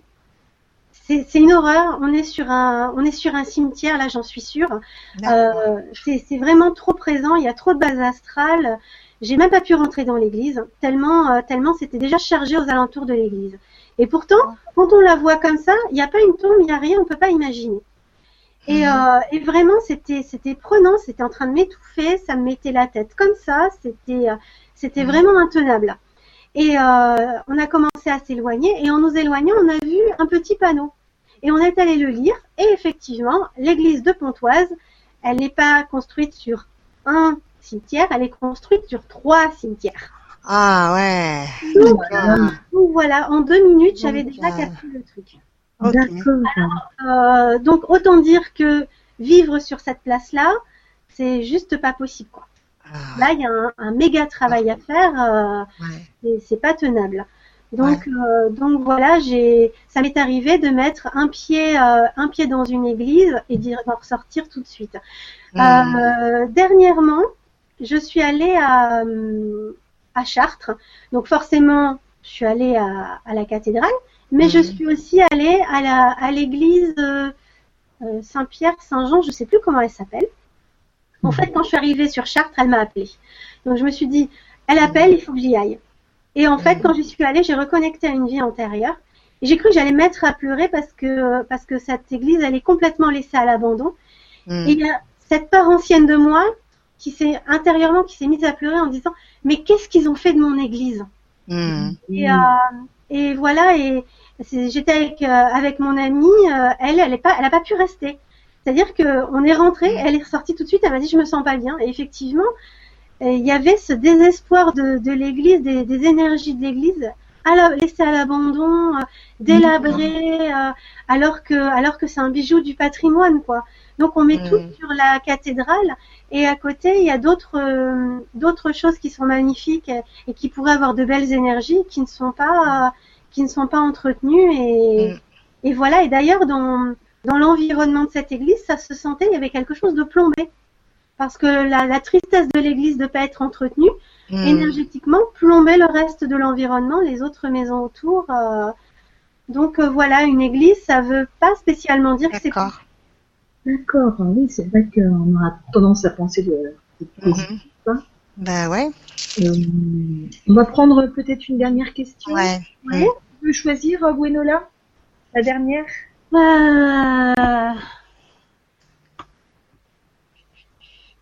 Il ne reste plus beaucoup. Hein. J'aime bien, euh, j'aime bien la remarque euh, de, euh, je sais pas, Kat Neremar, euh, qui dit oui merci. Pourtant un lieu appartient à l'univers. Hop, Les propriétaires ne sont que des passagers. exactement, c'est tout à fait ça. La sélectionne. Oui, merci. Un lieu Oui. appartient à l'univers. Même les propriétaires n'échappent pas. Ça, c'est sûr. C'est vrai que tu as bien raison, Catherine. Oui. Et, et justement, c'est en ça que c'est important euh, de, de, de vivre en, en harmonie avec euh, avec l'environnement parce que on est de passage et quelle que soit même son l'habitation euh, où on est, on se dit on prépare le terrain pour ceux qui viendront après et euh, et si on peut leur mâcher le travail et, et leur faciliter les choses, eh ben tant mieux parce que on le récupérera aussi autrement. Oui. on, on met de l'énergie, on, on peut vivre des choses difficiles en- et faire du nettoyage, réharmoniser et ça va profiter à quelqu'un d'autre après. Peut-être que nous on est là juste pour ça aussi. Et ben, et ben tant mieux pour celui qui passe après et, euh, et voilà, on est aussi tous connectés et, ce qu'on fait de bien pour les autres, on, bah, ça nous revient à nous donc euh, donc voilà et ça c'est vraiment important avec les lieux de vie. Euh, c'est vraiment c'est vraiment quelque chose qui qui me tient à cœur. Euh, et moi, j'aurais, euh, enfin au départ, je pensais, je pensais ne faire que ça, des soins au lieu, parce que je me disais quand on soigne un lieu, on touche plus de gens d'un coup. Et, mhm. et, je voulais être plus efficace, donc je voulais en faire plus. Et, et finalement, je trouve aussi, du coup, je trouve aussi mon, mon équilibre dans les soins aux personnes. Mais, mais vraiment, je me régale quand, quand j'interviens sur des lieux que ce soit à distance ou sur place, euh, parce que c'est c'est un autre contact avec l'univers, c'est un autre contact avec les gens et euh, et mm. voilà et ça permet aussi aux gens de d'avoir un autre regard sur eux-mêmes. Je me rappelle mon premier client à qui j'ai fait du feng shui. Euh, je lui ai aussi dit, je lui aussi, j'ai aussi mis le doigt sur le fait euh, que par rapport à son chiffre quoi, il pouvait se sentir isolé de de sa, de sa famille, c'est-à-dire qu'il s'était séparé de sa femme. Mais je lui ai dit, vous serez jamais vraiment proche de vos filles. Vous aurez toujours l'impression que votre euh, que, votre ex-femme est plus proche de vos filles et que vos filles sont plus proches de votre ex-femme et que vous, vous êtes à l'écart malgré tous les efforts que vous ferez. Vous aurez toujours cette impression. Et il avait très très mal vécu, alors que moi, en fait, je, euh, bon, faut dire qu'il m'avait pas demandé mon avis, je lui ai donné. Mais quand il m'avait demandé de faire l'étude, bon ben moi j'ai fait l'étude jusqu'au bout, parce que en feng shui on voit aussi comment avec l'habitation et comment par rapport aux chiffres quoi, ben les, les relations entre les gens fonctionnent. Et euh, et du coup euh, du coup ça s'était ressorti assez fort il m'avait dit euh, mais mais qui vous êtes, quelle légitimité vous avez, mais j'en ai ramassé mais plein la figure. Parce que parce que je m'étais pas rendu compte qu'en fait en voulant lui ouvrir les yeux sur quelque chose qui aurait pu lui faire de la peine plus tard et lui faire comprendre que c'était normal et qu'il fallait qu'il le prenne avec recul, ben j'avais mis le doigt sur quelque chose qui pouvait être douloureux et euh, quelques semaines plus tard, je l'ai revu et il m'a dit, euh, ben, vous savez, vous aviez raison. Et finalement, vous m'avez ouvert les yeux et ça va être beaucoup plus facile à gérer et, à digérer plutôt que si ça m'avait sauté à la figure, euh, voilà, quand, quand mes enfants, mmh. plus tard, quand ils auraient grandi. Et il m'a dit finalement merci, mais, mais maintenant j'ai appris à, à tenir un peu ma langue. oh, ben, écoute, merci. Oh, merci Gwenola. Dernière question et merci euh, pour euh, toutes euh, tes belles réponses. Mm, Est-ce que tu voulais terminer euh, par un dernier mot ou c'était ta conclusion? Euh, Non, je, je, crois que j'ai dit tout ce que j'avais à dire.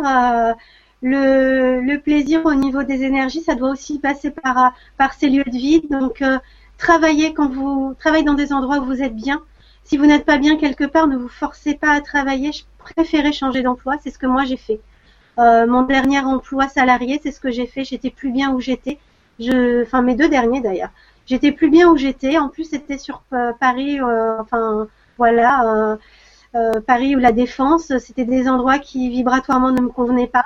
Ben je suis pas restée parce que ça me faisait du mal et qu'on n'est pas là pour se faire du mal. Donc, euh, donc voilà, c'est important de vivre dans un endroit qui nous fait plaisir. C'est important de se reconnaître dans, son habitation, euh, de sentir qu'on l'investit et qu'elle nous le rend. Si elle nous le rend pas, c'est qu'il y a un problème quelque part. Et euh, et voilà, donc donc c'est important d'être d'être bien avec son environnement. On doit respecter son environnement. ça c'est l'écologie, mais c'est en, lumière. On jette pas les papiers partout. Euh, moi, j'excuse pas. Souvent, on dit, ben, les endroits pauvres, c'est là où il y a la, saleté. Ben, ça, j'excuse pas. On peut être pauvre et se respecter. Et quand on se respecte soi, on respecte son environnement qui nous le rend. Et du coup, la pauvreté n'existe plus. Parce que l'univers n'aime pas la pauvreté. L'univers aime l'abondance. Donc, si on la respecte, si on emmène, si on, on, la choigne, euh, elle nous le rend. Donc, euh, donc voilà, faites euh, votre maximum pour, euh, pour choyer votre environnement et il vous le rendra. Et si vous avez besoin d'aide, il y a des professionnels pour ça parce que parfois on peut se sentir aussi dépassé. Euh, euh, voilà, il y a quand même des logements qui font vivre des choses abominables. Euh, J'en ai quand même croisé quelques-uns euh, dans ma pratique. Euh, Il y a même eu des gens à qui j'ai dit de déménager. La personne tout à l'heure dont je parlais, qui était en fauteuil roulant euh, épisodiquement, je lui ai dit de vendre sa maison, de, s'en débarrasser. euh, et parce qu'elle ne voulait pas faire les travaux qui étaient trop coûteux pour euh, pour la mettre en conformité avec le feng shui. Donc je lui ai dit, bah partez. Si c'est trop lourd, euh, n'insistez pas. Voilà. À un moment, il faut savoir aussi lâcher prise et, se dire, bah, ce logement, il n'est pas bon pour moi. J'ai vraiment essayé, ça marche pas. Comme ça peut arriver avec des gens, on, on se prend de- euh, d'amour ou d'amitié pour quelqu'un et on voit que la personne nous tire vers le bas. Ben, un moment, un moment, pour sa propre sauvegarde, il faut partir.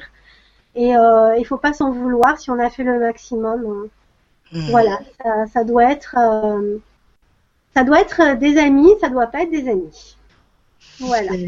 Merci, merci. Il y a encore plein de questions auxquelles on n'a pas répondu, donc, euh, Alors, donc, euh, ben je, selon, parce que je vois pas tout là, mais euh, selon, je ferai peut-être euh, des réponses, euh, euh, des réponses sur, euh, voilà, la suite par écrit. euh, si tu les copierais si tu veux et euh, tu pourras y répondre.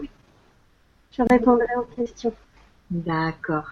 Écoute, merci, merci infiniment. Merci à tous d'avoir été, euh, d'avoir été si, enfin, je sais pas si nombreux, mais en tout cas Merci, euh, Gwenola. aussi participatif. C'était, euh, c'était vraiment, vraiment bien d'échanger avec vous tous. Et puis, bah, comme d'habitude, Maria et Soledad, votre bonne humeur, c'est Ah. bonheur, donc euh, c'est toujours super. Génial.